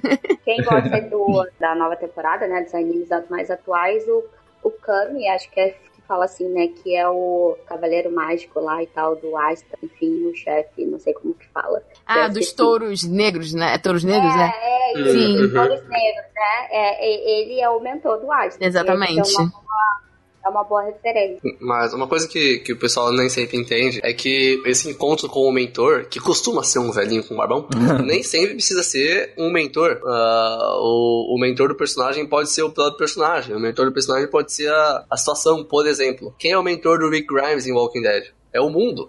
É as situações que ele passa. é verdade. É isso que eu tô falando. verdade. Não precisa ser um mentor. O mentor pode ser a situação que ele tá jogado. Pode ser um, um apetrecho, uma magia, um pergaminho. O mentor dele pode ser uma música do, do Led Zeppelin, cara. Tem um livro que eu tô lendo agora que a vida da menina é baseada numa música do Smiths, velho. Cara. E uma- o mentor dela é uma música. É basicamente isso, entendeu? O mentor não precisa ser uma pessoa. É algo pode ser que, qualquer algo, coisa histórica. algo que faça que... Também, né, quem é o mentor do, do Walter? É, pois é. É, exatamente, é, exatamente. O mentor dele é a situação que ele tá, é a família dele, como as pessoas respondem ao que ele tá fazendo. É basicamente Mas isso. aí ele é um anti-herói, não? Sim, com certeza. Exatamente. Ah, depois disso, a gente tem o cruzamento do primeiro limiar, que seria um personagem que sai da zona de conforto e aí ele tem que partir pra esse novo mundo aí, né? É quando ele vai pro segundo mundo da, da, da jornada do Elanios, né, que é a segunda etapa. Novo mundo de aventura. Aqui. Olha aí, Pokémon. Eu, pensei que tu ia fazer a- o Aladdin, sabe? A- Ah, Pode crer. Olha, vou lhe mostrar. Mas assim, esse novo mundo é quando o personagem, ele basicamente ele conhece o novo universo, né? Tipo o Harry quando ele vai pro Beco Diagonal. Que ele conhece pela primeira vez, ele entra em contato com a magia, assim. Tipo, que ele fica encantado e tudo. E essas paradas aí, muito loucas. É, gente, como é que é o nome desse que rolou a polêmica dessa nova temporada? Eu sempre esqueço. O É o- Yusha. É o The bacana. Rising of the Shield Hero. É. Exato. É, então, ele mostra um pouco desse, desse cruzamento do primeiro limiar aí, né? Que ele tá entrando no mundo mágico. É, exatamente. Sim, sim, o Isekai no geral é bem. É, exa- o Isekai é o exemplo, sabe? O exemplo de, de, de ir pro segundo mundo é o Isekai, porque ele realmente vai pro segundo mundo. Essa é a piada. Bom, tipo assim, quando o Goku começa a viajar com a Bulma, é isso também? É isso, porque ele, ele, ele descobre coisas novas, né? Tipo, ele descobre eletricidade, ele descobre os veículos que ele não conhecia, as cápsulas Hypoi, e ele descobre que mulher não tem um pênis, né? É basicamente Verdade, né? aquela Tem essa cena grande cena aí, onde- icônica. Essa cena censurada. Como a gente já tava falando de Harry É. Potter, é quando o Harry vai pro Beco Diagonal, né?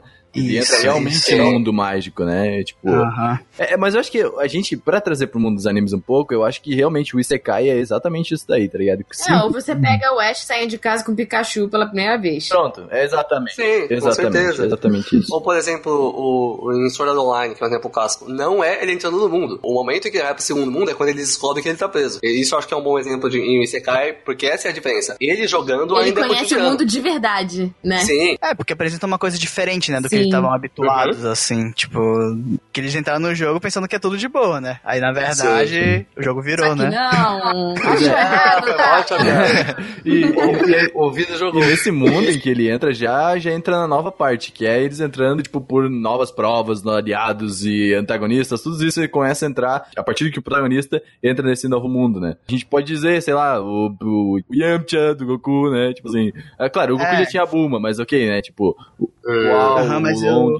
No início da história, o Long e o Yanti Pual são personagens bem antigos, né? Mas assim, Uhum. no, no início do Dragon Ball, o Goku começa com a Bulma e ele vai juntando a, gal- a galerinha pra, pra caravana dele, tá ligado? E Vamos, O vamos pegar a próprio- esfera do dragão O e vamos próprio lá. Ash, cara, como a gente falou de Pokémon, Ah, sim. ele vai indo, tipo assim, ele vai, ok, ele foi lá no ginásio do Brock e encontrou o Brock. Exatamente, ele derrota os amigos dele, que viram depois amigos dele, né? Exato. Não só é. isso, né? Eles derrotam, ele derrota os pokémons e eles vão juntando. Sim, essa, essa, essa, esse é interessante, mas é, é o exemplo clássico do RPG, do Tolkien, cara. Você vai juntando a sua party, velho. Aham. Você vai jogando É, um, um- Você vai jogando um persona na vida. Tem Kitara também, né, gente? É bem didáticozinho pra entender. Exatamente. Sim. O Senhor Senhor dos Anéis tem lá, tem, tem os anões, sempre tem anões.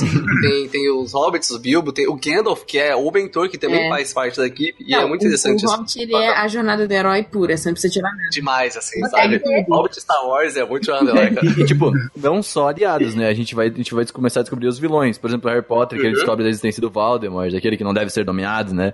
Então, tipo Uhum. assim, é, é tudo. A gente, é, o, é ali que co- acontece, começa a acontecer o desenvolvimento. Eles conhecendo um pouco mais de personagens e conhecendo. Isso, acho que, acho que é a melhor palavra pra descrever, desenvolvimento. Assim, É, tipo, exatamente. É Porque é onde que vai começar a acontecer algo, né? Inclusive, até por causa disso, que ele começa a conhecer mais esse mundo, como, falou- como a gente falou, o desenvolvimento, é que começam a vir os primeiros testes dele, que é o período da caverna escura, né? É, que é a primeira dificuldade que, que aparece, né? Mas aí, tipo assim, isso em, em qualquer. Em que é, tipo, o primeiro vilão, enfim.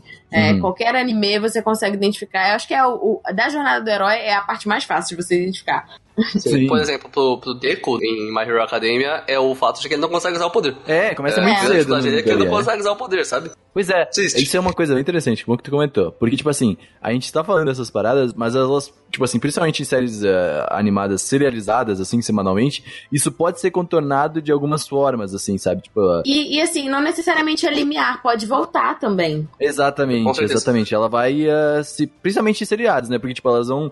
Vai acontecer tudo de novo, aí beleza, agora vai conhecer mais outras pessoas, agora. Principalmente Pokémon, cara. Pokémon é isso aí. Cada temporada ele conhece gente diferente, tá ligado? E ele passa por outros, outras dificuldades. É que a jornada do herói ela foi meio que criada pra entender os filmes de Hollywood, né? Sim. Então que eles têm que ter um um fim, né? Pois é, então, tudo tem uma história, um início, meio e fim.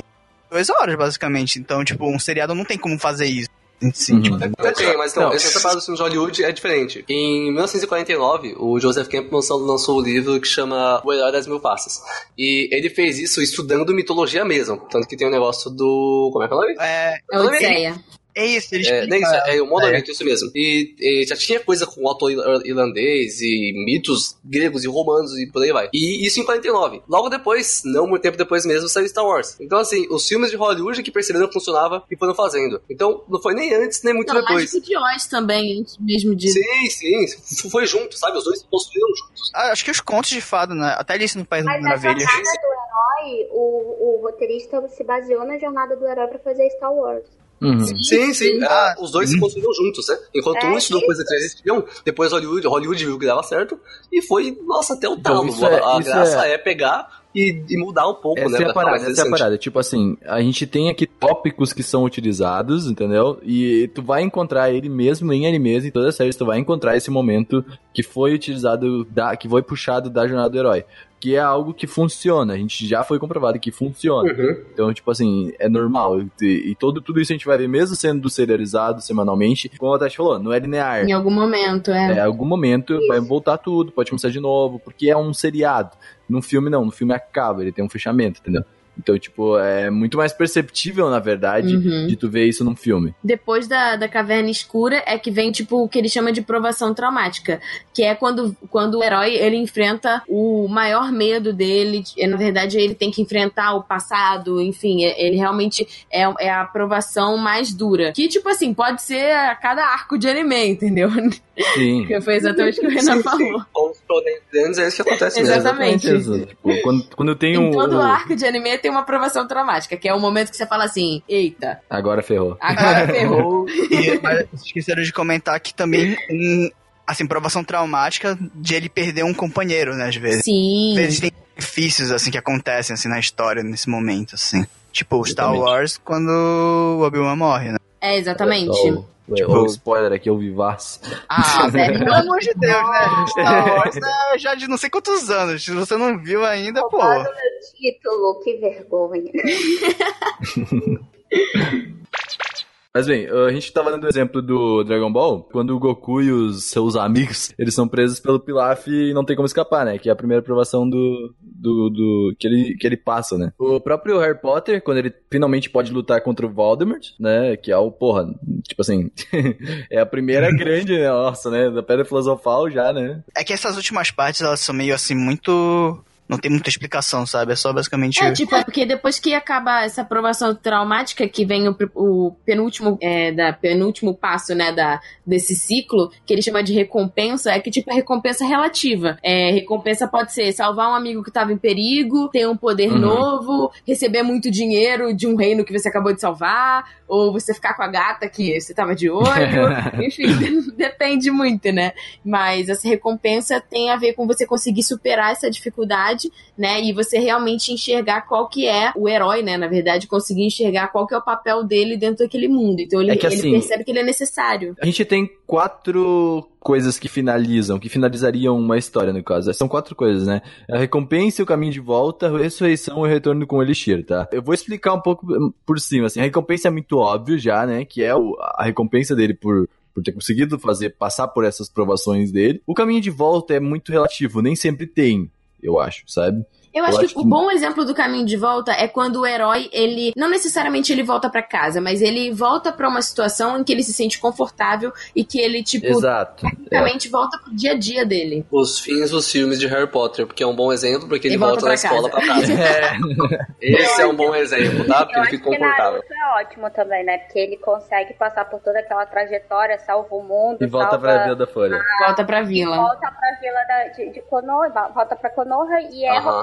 Né? Então, assim, Sim, com acho que é certeza. uma boa... Ele, a recompensa é ele ser Hokage. É, e essa ele- da, da- dele, dele ser Hokage já entra na próxima fase, que é o que ele chama de ressurreição, que é quando o herói ele deixa a antiga personalidade dele de lado e ele realmente vira um novo. É, porque ele é transformado pelos acontecimentos. Exatamente. É, ele, ele mostra uma evolução, né?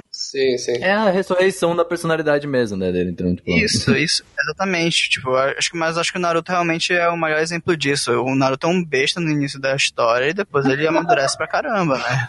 Tipo, eu lembro de Yu Hakusho também, tipo. ah, o Yusuke, né? O Sim, Yusuke, o Yusuke, quando tipo. o Yusuke volta do mundo dos É, yokais, ele volta já, exatamente. tipo, muito menos loucão que ele era antes, né? É, ele, ele já ele volta completamente diferente. Como é bom ele estar vivo!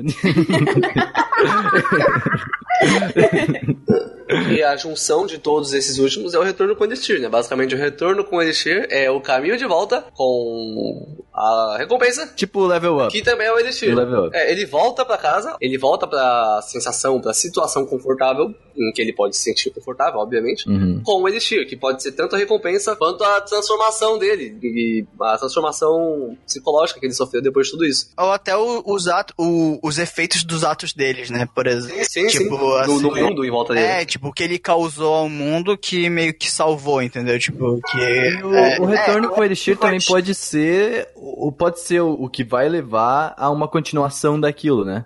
Sim, é, pensar, daquele né? arco, né? Exatamente. É, o, o exemplo talvez seja o Naruto, né? Que tipo, que ele volta pra Konoha tudo, ele vira o Hokage e ele salvou o mundo. Termina aquele, aquela saga deles e vai pra quê? Pra Boruto, né? Que vive uma época de Uhum. paz e tudo, esses E aí volta negócios o assim. quê? Apresenta o mundo. Tudo Apresenta de tudo de novo, como que tá o agora? nova. Depois de todos aqueles acontecimentos. E aí, assim. Ou você pode pegar, por exemplo, logo o começo mesmo de Naruto, quando ele rouba aquele pergaminho e depois volta com ele, que é como se fosse um elixir, cara. É simples. Aham. Ah, é verdade, verdade. É. Então saca, saca só, tu que tá ouvindo, tenta pegar o teu, tua série favorita e vai tentando E achar pegar os pontos, coisas. é. Exatamente, vai tentando ligar essas paradas. Dependendo da sua série favorita, vai ser difícil, mas tenta aí. É, não, mas acho que às vezes tu consegue sim. Pelo menos algumas coisas tu vai conseguir tirar daqui. Mas é um exercício muito divertido. É, com certeza. A gente, a gente pegou aqui alguns exemplos pra trazer um pouco de cultura pop também pra todo mundo e também do, dos animes. Então, tipo, tenta, tenta relacionar isso. Pelo menos seja um filme, seja uma série, tu vai gostar bastante. E manda pra gente, né? Que é o mais legal. É, manda, manda no e-mail. É, manda no e-mail, manda pra gente isso. Bom, a gente falou sobre tudo de que tem de protagonistas, como funciona, antagonistas, anti-heróis e heróis, mas como que realmente deve ser um protagonista? No caso, um é protagonista de anime, né? É, um protagonista de anime agora. Ai, Lembrando assim, agora é a nossa área. Agora, tchau. tchau, gente. Foi um prazer participar. Na verdade, é como ser um protagonista de anime e irritar a Yasmin. É, Passo um. exatamente. Vamos lá, eu comentei, eu comentei aqui, ó, já, eu já, eu sou um dos maiores haters aqui de Black Clover, mas ok.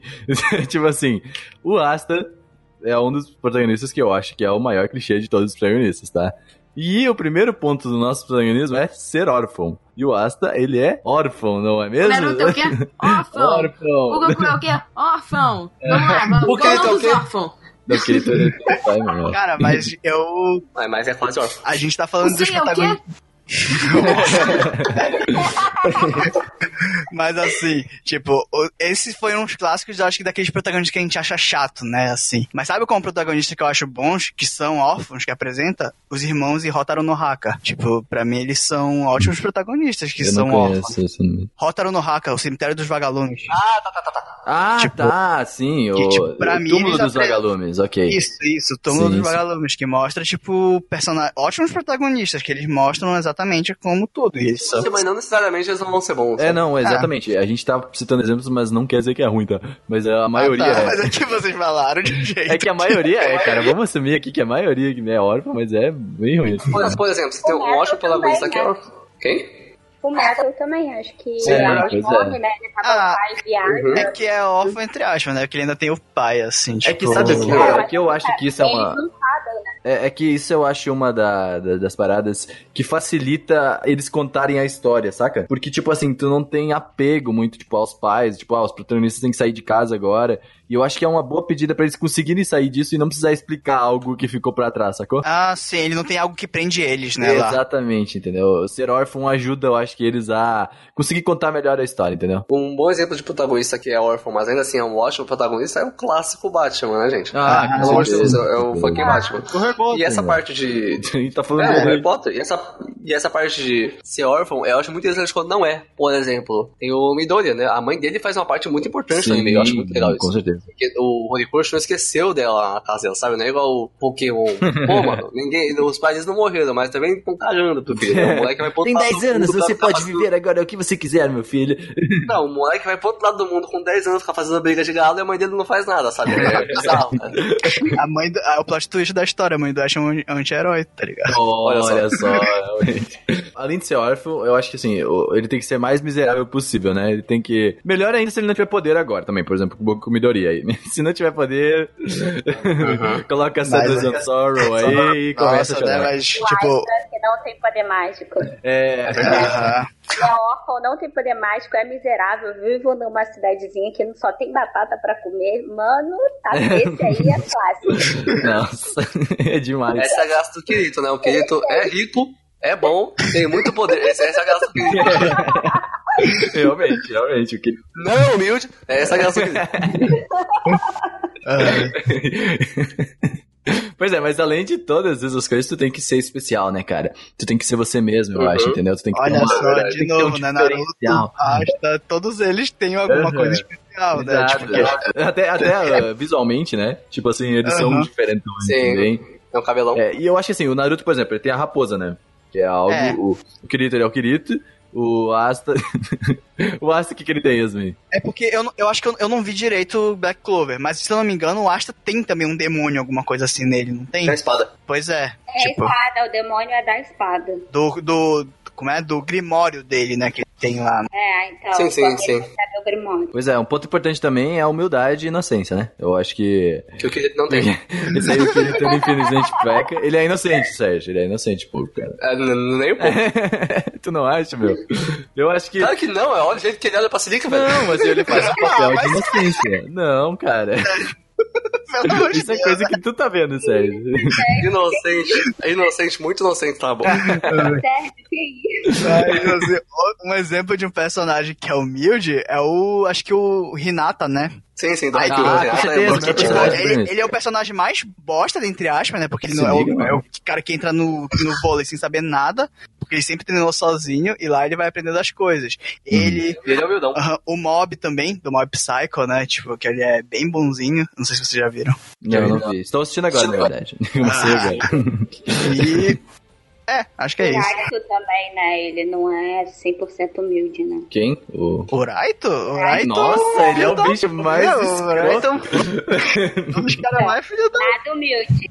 Nada É isso, ela humilde. queria pegar um, um controvérsia. Essa- essa- é, então, mas essa eu acho muito legal quando os personagens não são tão humildes. Por exemplo, você pega o, o Joseph Joestar da segunda temporada de Jojo. Mano, ele é o, o cara mais exibido e ele é um dos meus protagonistas favoritos de todos os tempos, cara. Ele é muito legal, ele é muito O- exibido, ele fica fazendo Vocês já pose. viram, ah, como é que é o nome? Ah, a Mag Brilhante Park, o protagonista lá. Ah, não, conheço, mas não assisti. sensacional, cara. Ele é tipo, ele é um mega administrador, ele faz assim, o bicho é muito filho da mãe, tá ligado? a outros níveis, assim. Eu comecei a.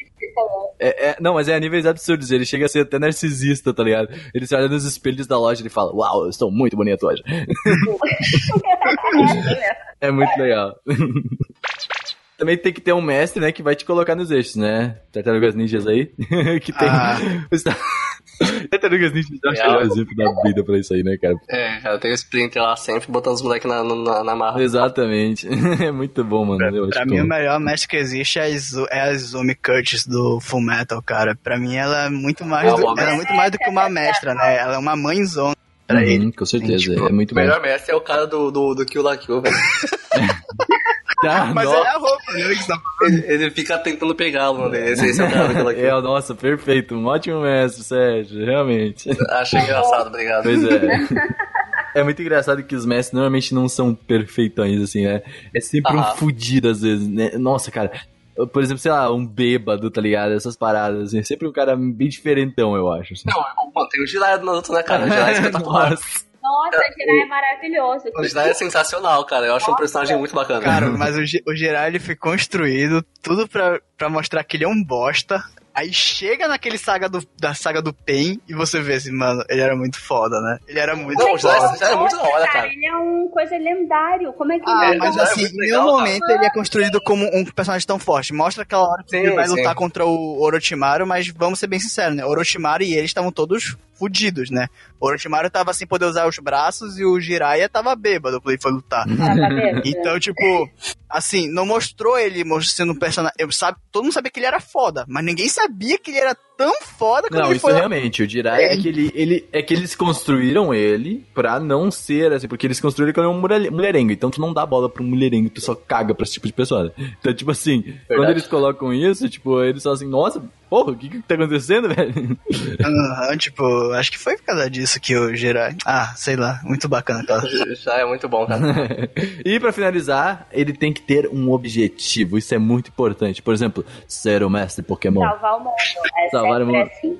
Salvar o Salvar o mundo. Ser o mestre Pokémon é um bom objetivo. É um bom objetivo, com certeza. Eu ainda estou Ficar com a Emília é um objetivo ruim.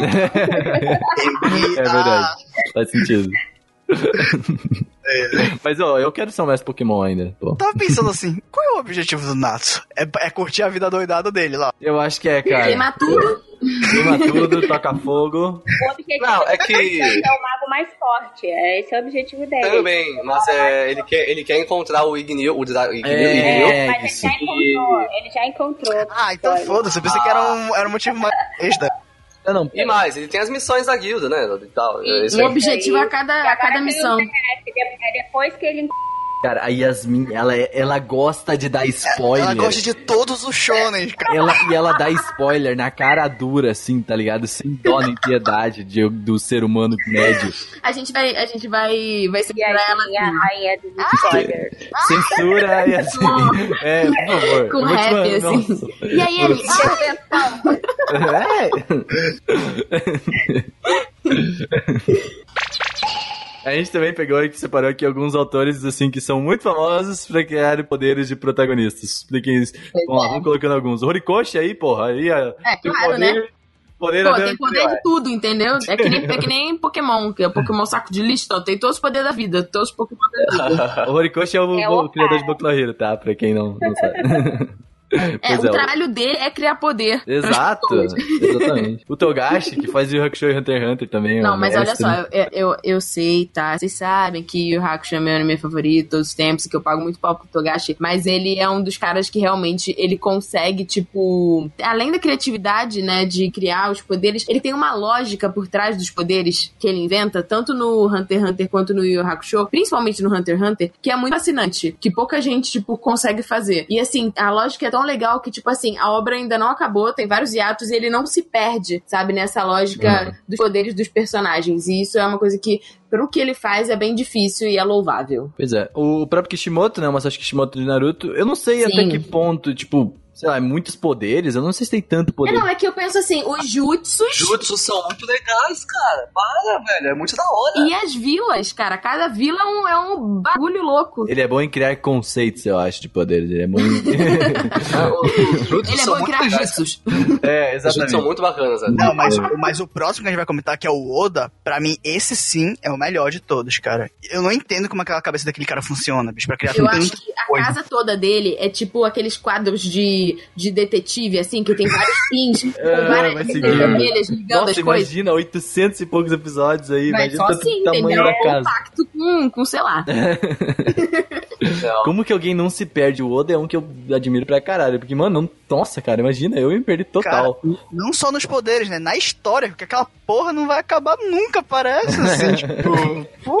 Realmente, quando acabar vai ser um baque, né? Quando acabar, a gente vai ter que fazer Vai, vai. Um, uma festa, alguma coisa assim. Vai ter que fazer um cast de falar de Piece inteiro. Nossa, 8 Vai horas precisar de de podcast. uns 800 casts, né? É impossível. Tem a, a Rumiko Safahashi. É, a Rumiko Safadinha. Maravilhosa. É. Vamos falar o nome dela, Rumiko Takahashi. O pessoal vai começar a chamar de Safahashi. e é, eu quero nem Safahashi vai achar que...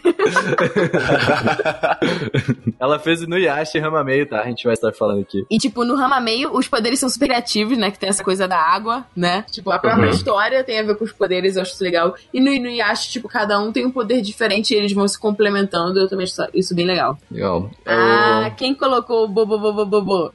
Foi eu. Caraca, tinha que ser o Sérgio, né, mano? Mas eu Mixo. gosto de Bobo Bobo. Por último, o Yoshio Sawai, que fez o Bobo Bobo Bobo Bobo. É, um, é um anime da Shonen muito antigo, da, da Jump, né? Tinha o mangá e tal. Repete, Sérgio, repete. Bobo Bobo Bobo Bobo. Tá bom? É esse é o É nome. o nome do anime mesmo, gente. Sim, do anime e do personagem. E do Ele é personagem bem antigo, né? é incrível. É da Jump, e o poder dele basicamente é que ele usa os pelos do corpo dele, do nariz, do sovaco e whatever, pra bater nos São outros. super pelos, não são só São pelos. super pelos. E eu acho genial, é espetacular. Ele tem um Black Power loiro. E é muito legal. Ele é incrível. Genial. Daí. Vamos lá, e protagonistas que a gente ama os poderes. A gente já falou de alguns autores, então vamos lá, Fukumoto, começa aí colocando teus poderes aí. Ok. Os poderes que eu queria ter era do Soma, do Shokugeki no Soma, que eu queria saber cozinhar muito bem pra poder usar minhas sobras da minha geladeira, cara. É o que eu mais desejo da minha da vida. Sabe o que é bom? É que não é impossível. Pois É, é. sentido. É impossível de você atingir. Isso é legal. Mas assim, eu gostaria que a minha comida, quando eu comecei, eu ficava. "Ah!" Ah, pode crer. As pessoas começam a comer as sem roupa, então, né? Pode crer. E, e acho que o outro poder que eu queria ter era do Kitahara Yori, do Grand Blue, que ele consegue beber etanol e não morrer, cara. Eu queria essa habilidade, porque toda vez que eu bebo alguma coisa muito forte, eu quase morro. E é por causa disso. Tadinho. e Sérgio, eu já sei qual que tu vai colocar, que eu tenho certeza de onde Ah. você vai colocar, mas vai, seja feliz. Tá, primeiro que eu vou falar aqui é o do Naota Nandaba, né, de Furikuri. O poder dele não não é muito um poder que ele tem, é um, é um poder que tacaram nele lá e ele aceitou, né? Se chama NO. E basicamente basicamente é um tipo de portal dentro da cabeça dele que permite uma fábrica teletransportar robôs através da cabeça dele. Eu acho muito legal esse poder. Meu Deus, o meu cérebro. A minha cabeça explodiu. A minha fábrica acabou de ser É, explodida. porque assim, de- no anime, a testa dele sai, é, sai um, um extrude, assim, sabe? Sai um negócio da testa dele que vira um monstro. e esse monstro é, é teletransportado através da cabeça dele, eh, usando o balanço entre a vontade dele de ser uma criança e a vontade dele de amadurecer, cara. Olha. Nossa. Isso é furicure, velho. Isso Sim, é a primeira vez é que eu eu vi falei, nossa, mano, o que, que eu tô assistindo? Sérgio, por favor. É. Não, É e, o melhor e- e, assim, e, e só de analisar, a gente já vê a super mensagem aí, entendeu? Social. É, é- é espetacular, cara, pelo amor de Deus. Outro poder que eu acho muito legal, e esse eu queria ter, é o do Jotaro Kujo, de Jojo, né, dessa temporada, que ele tem o stand, né? Ou o Star. Platinum. Tem que falar E é muito legal. Platinum, Sérgio. tem É o stand, né? É, não, mas ele fala mesmo, Star Platinum, e aí faz aquele barulho lá, Claro, tu tem que Nossa, mas é é Jojo. Já, é verdade. E, cara, que. Como é legal ter um stand, velho, ele faz o que você quiser, você só pensa assim, ele faz, sabe? ele é rápido, ele é forte, ah, adoro. Também gosto muito do poder do Goku, dispensa explicações, né? Os Saiyajins são muito legais, sempre quis ser um, soltar um Kamehameha quem não... Aquele, Mas você não tem cabelo, cara. Como é que você vai virar Super Saiyajin com cabelo? Ah, Não, mano, eu não preciso de- cabelo pra ser Saiyajin, velho. A sua barba vai ficar loura. Quando eu virar Super Saiyajin, minha barba vai pra cima, velho. É sucesso. e por último, o poder da Ruby Rose, né? Que é a protagonista de Ruby. Eu queria dar o crédito antes de falar pro Monty Owen e pro Miles Luna, que são os caras que criaram isso. Eles são dois gênios, tá? E vamos lá. Tem três poderes importantes em Ruby. O primeiro que eu vou falar são a aura, os personagens, e o semblance. Não tem uma boa tradução. É como se fosse a individualidade dele, tipo um Boku no Hero. É, cada um tem uma, né? A de Ruby, por exemplo, é que ela pode se mexer muito rápido. Ela vira um, um rastro de rosas, de pétalas de rosas vermelhas e sai voando por aí. Tem um cara que apaga a, a presença dele e enfim, infinitas outras coisas. A aura é o escudo que a gente já falou mais cedo no cast. Uhum. Também tem os olhos prateados, que esse sim é errado, né? A Ruby, por exemplo, a Ruby Rose, é parte de uma linhagem lendária, as guerreiras de olhos prateados, que não são ativados para destruição, né? Eles só são ativados se a pessoa que tem esses olhos estiver querendo proteger. Proteger, isso mesmo. Estiver Proteger. querendo estiver-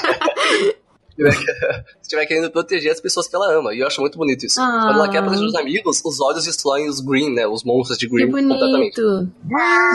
Fofinha.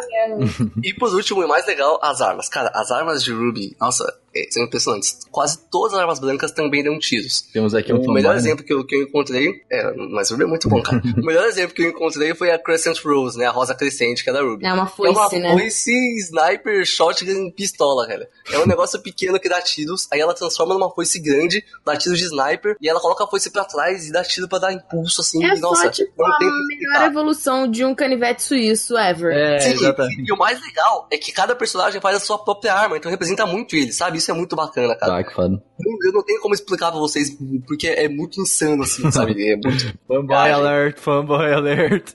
Assista Ruby, assista Ruby, pessoas. Só isso mesmo, obrigado.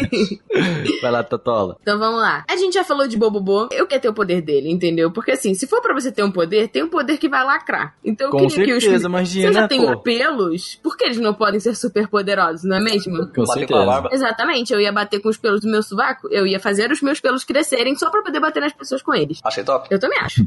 Com A certeza. Suzumiya Haruhi, olha só, Sérgio, eu roubei a sua waifu. Olha só.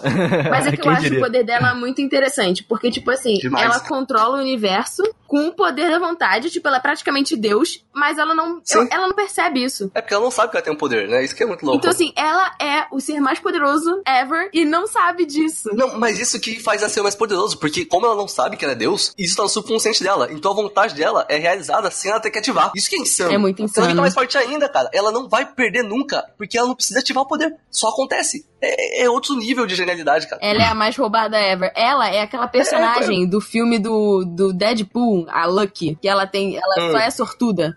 Tipo, tudo que Sim. acontece vai a favor dela. Então, é tipo a Suzumi Haruhi. É isso aí. Só que pior. É, ó, mas é bom ser sortudo, eu gostaria. Gostaria muito. Verdade. É, eu botei o Light também, porque foi o que a gente tinha conversado anteriormente no cast sobre o protagonista, é justamente a construção de um herói em vilão. Então, assim, ele começa sendo o herói da história. E aí ele vai virando um anti-herói conforme a moral dele vai sendo oscilada. E ele vai ficando Hum. louco até que ele acaba virando o vilão da história. O grande filho da puta, né, cara? Como eu gosto de. Além de ser super inteligente. Ele é um, ele é um protagonista que tinha, que tinha boas ideias, mas acabou se perdendo no meio do caminho. Ele é o clássico que falhou no, no Grandes Poderes, tem grandes responsabilidades. exatamente, exatamente. E o Saitama, porque assim, eu gosto do Saitama porque ele é a crítica dos protagonistas que são overpower. Por isso que o nome dele é One Punch Man. Uhum. É uma crítica a um protagonista que, tipo assim, ele dá um soco e pronto, acabou, ele já salvou o mundo e Ele tudo é a mais. crítica ao poder do protagonista. Ele é a crítica ao poder do protagonista. Isso tanto falamos aqui. Então, gente, Vai. eu não tenho nenhum protagonista pra apresentar pra vocês com grandes poderes, mas, assim, o poder que eu queria ter, eu acho que, é desde pequena e nunca me largou, eu queria ser uma Sailor Mars. Assim, tipo, eu queria estar com Olha só. Piromaníaca. É, então, é, eu sou tipo dessas, né? Não, mas agora, sério, é, eu nunca consegui, com os grandes protagonistas, assim, de poderes mágicos e tal, eu sempre quis ter, ser uma mulher cavaleiro, né? Na verdade, eu não queria ser um cavaleiro de Zodíaco, eu queria, eu queria ser a mulher cavaleiro, né? Uhum. E qualquer personagem que mulher, né, eu, eu sentia muito isso desde novinha, que manejasse espada, que tivesse armadura, que fugisse um pouco daquela questão de que mulher é muito frágil, ai tadinha, não pode fazer nada. Eu sempre queria ser, né? Então eu queria pegar a espada, eu queria ser uma, uma samurai, né? Pegar a espada. Tipo a e Claire? sair- É, entendeu? Tipo a Claire de Claymore. e aí eu ah, queria sempre quis isso, né? Então, assim, eu coloquei uns exemplos, mas não tem superpoderes. Nenhum dos meus protagonistas preferidos tem um superpoder. Então eu vou deixar assim. Se eu pudesse, eu seria ter uma Sailor Mars ou seria uma, tipo, baita lutadora aí, com umas espadas super grandes, assim, igual Berserk. A Mikasa, né, também, né, cara? Tipo, a Mikasa é uma puta, tipo, que... Nossa, a Mikasa é. Meu sonho é ser Com certeza. sabe? Um mulherão. é muito As interessante. definições de personagem foram atualizadas. Essa que é a merda, ela não é protagonista. Ela é sabe? agora porque a gente quer que ela seja, entendeu? Porque o Eren é um lixo de protagonista, então é a Mikasa. Pra mim sempre é foi. isso, sempre foi a Não, mas Mikasa. não, saca só, a gente também, eu- vocês falaram bastante, tipo, tiveram boas ideias já de, de, de poderes, eu acho que todas são válidas, mas eu ainda acho que o Satoru, o Fujinuma Satoru de Boku Dakigai Naimachi, ele é muito superior, porque assim, ele tem o poder do revival, que te leva pra viagens do tempo e tal, e tu pode meio que voltar no tempo um pouco. Mas se a Haruji quiser, ela faz. Ah, ok, mas ela é God também, né? Acabou Tipo de assim, desban- desbancar. Cara, a Natati não tem como. Essa é a piada, porque toda vez que meus amigos na escola estavam discutindo quem era mais forte, o Naruto e o Goku, eu chegava, a Haruhi é mais forte, cara. Porque achava ela pensar que ela é mais forte. E ela já pensa, sabe? Então, ponto, ela não quer morrer, ela não vai. assim. Faz sentido, na verdade. Mas não, eu gosto muito desse. Principalmente desse protagonista em si, desse personagem. Isso eu acho bem legal. E assistam Boku Dakigai Naimachi, é muito bom. Erased em inglês, que quem não entendeu. Erased, né? É verdade. Tá na Netflix. Mas bem, eu quero finalizar esse podcast de uma maneira muito boa. Vamos começar trazendo personagens que amamos, tá? E depois aí o, o, o completo contrário. Eu, eu quero começar, eu, odeio, eu amo muito. Eu odeio, ó, nossa, quase fiz uma. Nossa, fiz uma merda aqui de falar que eu. Eu amo muito o Hinata de Haikyuu, que pra mim é um dos melhores protagonistas. Eu achei ele que tem todos, tudo que precisa pra ter um protagonista, tá? Ele, ele tem boa Sim, sim. vontade Ele é pra muito caralho. fofinho. Ele é, ele é incrível, cara. Ele. E, nossa, o Hinata é um amor demais. Nossa. Mas é, o Renato é muito bonitinho, cara. Ele é um personagem muito, muito fofo, muito legal, sabe? Ele Um tem uma empolgação que eu, que eu sempre tento trazer E também. coisas. contagiante. É, é muito. É algo que eu gosto de me inspirar nele, assim, pra ser eu mesmo. Acho muito legal. Mas ele também ele apresenta uma coisa bem bacana, né? Que ele sempre quer aprender alguma coisa nova no vôlei, independente Exatamente. da posição dele, né? Assim, é, realmente o, o Renato acho que é um dos poucos protagonistas desses shonenzão padrão que eu, que eu gosto também, assim. Uhum, sim, ele é né? Olha aí. ah, mas o Haikyuu não é padrão, vamos combinar, né? Por favor. Nossa, o Haikyuu é outro nível. Ele tá um, uns níveis acima, porque ele é muito bom. Quando ele meteu essa de padrão, eu já. Hum, Não, não, ele tá níveis acima disso aí, cara, do que vocês acham É porque padrão. Haikyuu é muito bem executado. É que Raikkonen, pra mim, ele é, ele é padrão, mas ele é tão bem feito, sabe? Ele tirou algumas coisas que deixavam, acho que, assim, ruim um shonen, assim. Acho que é por causa disso que eu... O Haikyuu é muito bem executado, é simples, cara. É muito bem feito, sabe? Em cara, é todos os pontos. maravilhoso, é. com certeza. Pra mim, o protagonista que eu mais gosto, com certeza, é o Naoto Nandaba de Furikuri. Não dá. Foi um dos personagens mais importantes pra mim, cara. Do jeito que eu, que eu cresci na vida, sabe? Que eu, enquanto eu amadurecia. Eu assisti Furikuri muitas vezes, tá bom? Vocês sabem, claro. Até porque tem seis episódios, então eu devo ter visto aí umas. ta- talvez, talvez tenha passado de 100 vezes. Caraca. Mas assim. Eu vi muitas vezes. Cara, eu, eu não passo, tipo, dois meses sem assistir o Furikuri clássico. Então, assim, eu vi muitas vezes o Furikuri. E na outra andava foi muito importante também, cara, pra, pra crescer no que eu sou, sabe? Porque o anime é muito sobre isso, é sobre o amadurecimento dele. Eu até falei do poder mais cedo do NO. Vocês a insanidade que é aquele negócio. E, cara, é por isso. O, Furi- o na outra é muito bem construído, com, de- em seis episódios. Eles conseguem fazer na outra passagem uma criança que quer ser um adulto pra uma criança que aceita ser uma criança. E isso eu já acho espetacular, cara. Por isso que o na outra Andaba é o meu protagonista favorito. E porque ele bate nos outros com, com uma guitarra enquanto toca rock no fundo do anime. Mas é esse muito legal. E tu, Fukumoto? Cara, o meu personagem favorito é o Ed, cara, do Achei padrão, achei normal. Tipo, achei que cara, se achei ninguém legal. tivesse comentado. Ah, melhor protagonista do melhor certeza, anime. Alguém deveria ter Simples. comentado. do É que assim, o Full Metal, ele é o meu anime favorito, cara. Tipo, eu, eu fico pensando até hoje por que, que o Ed. E por que, que o Ed eu acho que é um dos poucos protagonistas que eu consigo gostar. Eu tenho umas char- características físicas parecidas com ele. Que é, tipo, eu sou baixinho, também que nem ele. E outras coisas, por exemplo, eu, eu odeio leite também. Cara, eu odeio leite de uma maneira que Eu também não o gosto desse cara, eu odeio também, acho horrível. Cara, acha que você tá me copiando. Você não é mais baixo que eu, duvido. Mas assim, ele não gosta de leite também. E eu acho que o que eu mais gosto nele é que ele, ele é um personagem meio. Assim, não digo que fechado, né? Porque ele não gosta de ficar demonstrando muitas Hum. fraquezas dele, assim. Eu gosto disso no personagem. Eu me identifico com isso que ele tem. Mas o que eu mais gosto nele são as questões morais dele. Porque, tipo, ele é um personagem que, assim, no decorrer do anime, ele mostra, principalmente no início, que ele, ele fura. Ele, ele não segue todas as regras, né? Tipo, tem momentos onde ele. Não, nem um pouco, nem um ele, pouco. ele, assim, ele, ele vai, ele contorna, entende? Pra conseguir fazer as coisas que ele quer. Mas ao mesmo Sim. Ele é tempo. cheio das gambiarra. Exato. então, exatamente. Mas ao mesmo tempo, ele é cheio, assim, ele é tão inocente que eu acho, que eu acho impressionante, porque ele é um personagem que ele não mata, né? Que ele fala que Uhum. ele tem medo de usar uma arma, um monte de coisa, tudo, que ele não quer ser uma arma humana. Assim, que não faz muito sentido no personagem, né? Porque ele vira um. Um soldado, né, basicamente, pra conseguir fazer tudo que ele quer lá no desenho. Mas assim, ele tem esse negócio de não matar, assim. E eu acho incrível como ele segue isso até o final do anime. Tipo, é, eu acho que ele não mata nenhum personagem, assim, tipo, a história toda.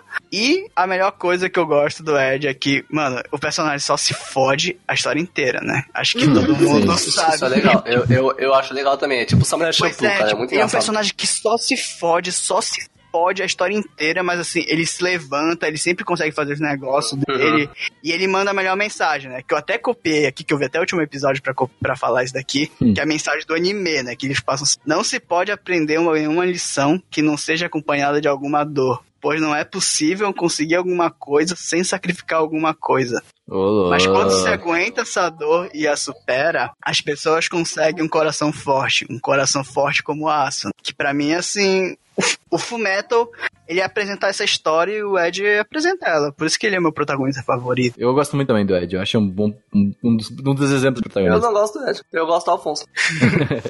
E tu, Yasmin, qual que é o teu? Então, eu vou sair um pouquinho dessa coisa de protagonista, né? Mais pro anti-herói. E normalmente os protagonistas que eu mais gosto são anti-heróis. né? Uhum. E aí eu fiquei em dúvida em dois, que na verdade são os animes que mais mexeram comigo ah, de reflexões, né? De trazer reflexões sobre a humanidade, sobre as pessoas, sobre mim mesmo. Mas aí ah, eu vou botar um que eu acho que a maioria conhece, né? Eu acho que o tema de, de Monster nem todo mundo assistiu, mas o Guts de Berserker todo mundo viu. Então, assim, eu gosto. É, é um entre esses dois, né? São, os dois são meus personagens preferidos, meus protagonistas preferidos. Mas o Guts, eu acho que. Não sei se é porque eu sempre acompanhei, né? Eu vi o anime quando saiu, o primeiro. Depois eu comecei a acompanhar o mangá. É, eu tava no ensino médio, né? Quando foi- começou a ser lançado aqui no Brasil. Então eu vivi essa parte da adolescência acompanhando o Guts. E tudo que ele traz, o que ele passa, o que ele supera, as questões ah, sobre o amor, traição, amizade, é, a- o jogo político de poder, é, tudo isso me fez ter uma identificação maior com o personagem, a dor, né? É, quando eu via o Guts se ferrar muito e sofrer, e, tipo, ele não conseguir dormir, e ele ter que se superar, perder um braço, perder não sei o quê. Aquilo mexi, era como se eu sentisse em mim, né? Então. Ele é um personagem era- realmente muito humano, assim. isso, ele é, ele é um cara que. Mano, um personagem que não, não, não tem como eu não colocá-lo, assim, como meu, meu preferido. é o Guts. E tu, Tati? A Yasmin acabou de explicar por que, que eu odeio o Kirito, porque ele é chamado de Cavaleiro Negro e pra mim é o Guts, entendeu? Foi presunçoso, né, esse título. Demais. O ousado chegou. E tu, Tatola? Ah, é muito difícil, eu gosto de muitos, muitos protagonistas, mas eu quis colocar a Yona de Akatsuki no Yona, porque é muito raro você ter uma protagonista forte assim, e o desenvolvimento que ela tem desde o início do anime até agora que tá chegando nos capítulos finais do mangá é realmente impressionante. Ela vira assim um furacão de, de força, ela vira um exemplo de mulher, e, e é um exemplo que eu acho que assim, toda garota que, que começa a ler shoujo deveria se espelhar, então eu escolho ela. E os personagens que a gente mais odeia, eu quero começar, porque eu tenho o meu Haruyuki Arita, que pra mim é o J- Jackson Word, e eu acho esse pior protagonista ever, que ele é um... Cara, Ah, isso não tem nada a ver. É, ele é baixinho e gordinho, assim, não é por causa disso, é por causa da, do jeito dele. É porque o pessoal vai, vai tirar Se fosse só isso, seria legal, na verdade. Não, é, o pessoal vai tirar isso de contexto e tal, mas ele não é nada um bom protagonista. Ele, tipo, nossa, ele tem todo o poder na mão dele e ele caga pra aquilo, assim, sabe? As pessoas realmente gostam dele, ele faz tudo que as pessoas não querem que ele faça, tá ligado? Tipo, ah, eu, não, eu odeio muito esse protagonista, sério. Eu gosto de Extra World, eu acho bem legal, mas o Arta pra mim, mano, não, não me desce, tá ligado? Ele, ele aí, ele começa a pegar a guria da, da escola, tá ligado? Tipo assim, a mais bela, a mais inteligente, a mais tudo, entendeu? É uma personagem bonita, hein? E muito bonita, muito bem desenhada. Nossa, e aí esse personagem eu acho ele muito ruim, de verdade. Ele é um porquinho no, no, no jogo. Exo-World é o mesmo de criador de Sword Art Online, tá? Então. Ah, agora tá tudo explicado. Eu tava aqui assim, eu não sei do que ele tá falando.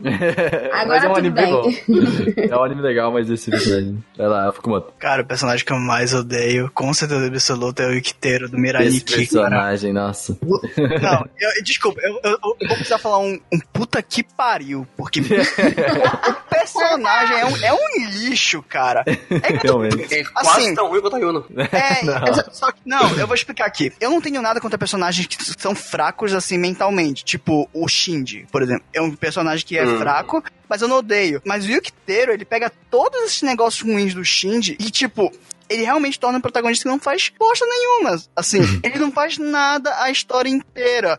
Assim, O quê? Tipo, ele fica só se escondendo atrás da, da Yuno. Só isso. E, assim, eu acho, eu acho ridículo. Não porque ele ser um homem, ele se, ele se defende atrás de uma mulher. Mas é porque, independente de ser um homem ou uma mulher, um personagem assim, pra mim, ele é patético, entendeu? Ele não Uhum. faz nada a história inteira. Não faz nada. Eu não consigo entender isso. Ele não consegue fazer uma ação que seja, tipo, pra levar a história pra frente. É sempre ele deixa pra Yuno pra fazer tudo, tudo, tudo. Tipo, são 26 episódios de puro sofrimento, cara. Eu odeio esse personagem. Essa parte tá muito tipo grupo de autoajuda, assim, tipo, oi, É. Tati, eu odeio muito fulano. É tipo assim, aquele final de Mirai, eu fiquei, eu fiquei tão puto. Porque, tipo, eu pensei que ele finalmente ia morrer, aí ele não morre, cara. Tipo, é Eu isso tô assim. pro personagem morrer. Com Eu certeza, queria velho. que ele morresse, cara. Eu queria que ele morresse. Eu imagino, eu imagino o Fukumoto na frente da TV assim, morre, desgraça, morre! Mas eu tava assim o anime inteiro. Achei... Aí por isso que eu odeio mais a Yuno, talvez. Porque, tipo, ela salva ele toda hora, né? Porra. A Yuno é uma personagem Deus. muito ruim, velho. Meu Deus, cara. Ai, gente, para. Nossa. A única personagem legal desse anime, a única coisa decente desse anime, tirando a opening, é a 9 lá. O resto, lixo. A nove? A nona personagem. O resto. Ah, que quer ficar cega, né, de é, olho, essa é uma né? personagem da hora. O resto. Vai, Sérgio, eu quero que você me explique a- por que, que você odeia Vamos tanto lá, essa lá, personagem. vamos lá. Treta. Todo mundo sabe que eu gosto de Ashke, eu gosto de anime de Moé, eu gosto de anime de LOL, eu gosto de anime de comédia com um monte de LOL, gosto de Edoge, leio meus dojin, mas mano, ah, existe uma personagem, talvez você não conheça, que é o Maru-chan, do anime Himoto Maru-chan. E o poder dela, basicamente, é virar uma bolinha quando ela chega em casa, né? Ela chega em casa e se torna um ser. Ela, na escola, ela é a, a aluna 10, né? Todo mundo gosta e os professores gostam, então ela tá boa. Chega em casa, ela vira a bolinha gamer, vira um inseto, assim. Tem vários GIFs na internet, você pode achar ela lançando aí com É, com Coca-Cola. Parece uma baratinha, sei lá, mas Aham. cara. Mano, que anime bosta, velho. E- Eu, tipo, o anime é uma bosta, a personagem é um lixo, que ela não faz nada. E, cara, tipo, esses animes de, de de famoso negócio da, da Imoto, né? A Ela Imoto, tipo, é do Manga Sensei e Odei Imoto, e até o da o My Sister My Writer dessa, dessa última temporada. Então, esses, esses animes que sexualizam A irmã irmãzinha. Esses animes, tirando o My Sister My Writer, que é uma bosta declarada, assim, nem tentou, não são normalmente tão ruins. Eles têm seus problemas, obviamente, né? Alguma coisa está errada ali. Mas.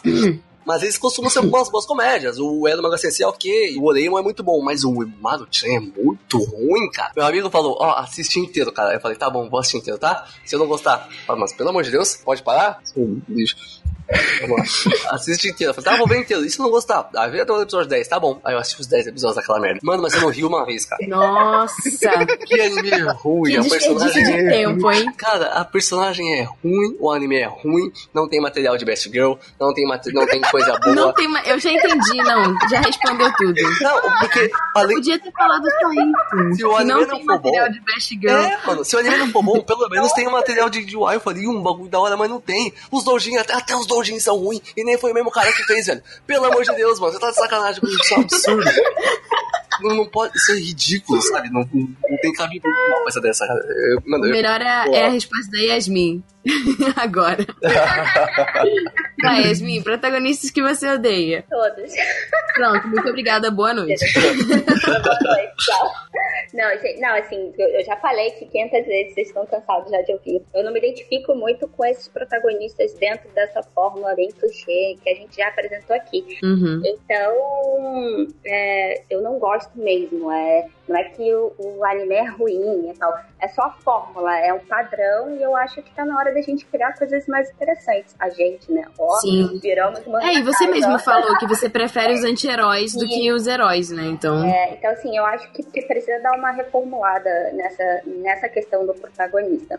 Mas eu vou criar uma treta e vou ter vários haters por aí de um protagonista que eu tô odiando, assim. O anime é fantástico, a história é fantástica, tipo, eu amo de paixão. Mas, gente, o que que é o Eren? Na moral, de Nossa, é, o Eren é um desperdício de Uhum. oxigênio. O que que o Eren tá fazendo no, na série? Nem ele Não sabe o que ele tá fazendo. Nem ele sabe o que ele tá fazendo, sabe? Não, mas olha só, o Eren, ele existe pra gente falar assim, nossa, que lixo. Aí a gente olha pra Mikasa e a gente fala assim, nossa, obrigada. maravilhosa, casa comigo. É tipo isso. Me casa comigo? A gente podia tirar o Eren. Nossa, Sérgio, sai daqui. Então, pra mim, eu acho que é, assim, literalmente um desperdício, porque a história é fantástica. É, a produção, o gráfico, mano, que anime, pô, a opening, o opening, né, deles, tipo, tudo, tudo é fantástico. Ele só serve Mas pra. Olha, eu entendi. Ele move a história conforme ele vai sendo sequestrado, entendeu? É, Aí vai assim vai funcionando. É a princesa do sequestrado. É a princesa do Mario, ele é. A princesa do Mario. Melhor Mas vocês conversem bem. É isso, né, gente? Tipo, tchau, tá bom, beijo, fui. Ah, eu vou plantar minha treta aqui Mas- também. Pronto, vamos lá. Eu e Yasmin de mão dada jogando, jogando tomate nesses protagonistas de Shonenzão da massa. Porque eu odeio o Meliodas. Porque ele é um assediador Verdade. ridículo. É verdade. E, tipo, toda a personalidade dele é baseada nisso. E ele é forte porque ele é forte, e é, o background dele é super fraco, e ele não é nem um pouco carismático, e ele não tem nenhum tipo de motivação, e acabaram de buzinar. Então, Tá, tá difícil hoje, tá muito complicado. Hoje em dia tá bom. Mas ele é um nojo. Mas é o Meliodas Nossa, eu também, o Meliodas- Meliodas. o Meliodas, ele conseguiu estragar na Natsu no Taizai, porque assim, eles escolheram um, um protagonista tão ruim, porque assim, a, a- o King, a, O King a e o Ban, né? o King e o Ban são interessantes, é a. Diane é super legal, e aí o Meliodas é aquele lixo. Ele é o Meliodas, ele... Ah, nossa. e aí eu fico quando a tentando, o Scanor tipo, é super legal também. Cara, eu dropei na Natsu, eu dropei, tipo, eu não consegui. Eu assisto pra poder xingar, entendeu? Porque eu preciso, tipo, ter uma motivação na minha vida. Então, assim, Cara, minha motivação é assim, xingar o Tu Meliodas. continuou vendo, Tati? Tu continuou Claro. vendo? Caraca, É, cara, eu- eu tenho que, eu tipo, eu tenho que lembrar as pessoas que é ruim, entendeu? Então, assim, é a minha missão de vida, infelizmente. Não, mas, mas o que tu falou, na real, é uma coisa que eu não consigo compreender, sabe? Tipo, me- é, na Natsu no Taizai, tem uma, os, os outros personagens são muito interessantes, mas realmente São. ele, ele caga, tipo, toda a história. E assim, Uhum. eu não consigo entender como é que Nanatsu no Taizai é considerado um dos melhores animes da atualidade, sabe? Tipo, a galera, a galera paga muito pau pra Não, isso. eu acho é que ele é tipo, só pela comunidade, mano. Não, mas olha só, ele é considerado um dos melhores animes, porque, tipo assim, a galera que considera essa galera novinha, Uhum. entendeu? Que, tipo assim, ah, shonezão, muito irado, não sei o quê. Que foi a mesma galera que considerou Dragon Ball na época que passava. É tudo uma questão de timing e de, tipo, tá numa plataforma que seja acessível pros lugares. O fato de ter ido pra Netflix pegou um público infantil muito grande, entendeu? Acabou atingindo Exatamente. outras É a pessoas. mesma coisa que acontece com, por exemplo, com Final Fantasy VII. 90% das pessoas que falam que Final Fantasy VII é o melhor Final Fantasy só jogaram no Final Fantasy VII. Exatamente. Entendeu? É basicamente isso. Mas ok, gente. Eu acho que falamos tudo que tínhamos que falar, né? Eu acho que fechamos bem. Oi? Comendo, inclusive. É que eu acho que a gente já falou pra caramba, na Eu real, acho né? que Já falamos falamos até Nossa, a gente demais. falou. Olha, o Akira, ele tá, tipo, ele quer muito meu telefone. Nossa, ele tá muito querendo participar hoje. Nossa, demais. Tati, você tá que tá. Tá fazendo hein? zero isso. Uhum. Tá Nós difícil, falamos desculpa, tanto é. que eu até fiquei com fome, chegou minha comida. E, e vocês. Eu cheguei, eu fui, busquei minha comida. aqui na minha porta, buzinasse, eu falava, entra, Kira, sinta-se à vontade, Vem a cá. sua. Me leva na sua garupa. Eu tô esperando ele bater aqui na minha porta, não chega? Mas bem, gente, é isso aí. Ah, tá bom já, cheio. Manda os e-mails com a jornada do herói. Manda o e-mail falando o protagonista que você odeia, que você ama. Eu só manda o e-mail, nem precisa ter nada. Nem precisa ter nada, só o assunto. Só, só manda. Só aperta enviar. No Twitter, coloca lá, tipo, o que, que vocês Marca a gente, é isso aí. Isso, comenta. Marca a a gente, gente também, tudo bem. comenta, entendeu? Coloca lá o que vocês gostam, o que vocês não gostam, e aí a gente... A rainha do Jabá. é. Obrigada por lembrar tudo que a gente sempre esquece em todo podcast. A gente precisa dessa interação, gente. É isso aí. Falou. Beijo, obrigado, tchau. Beijo, obrigada.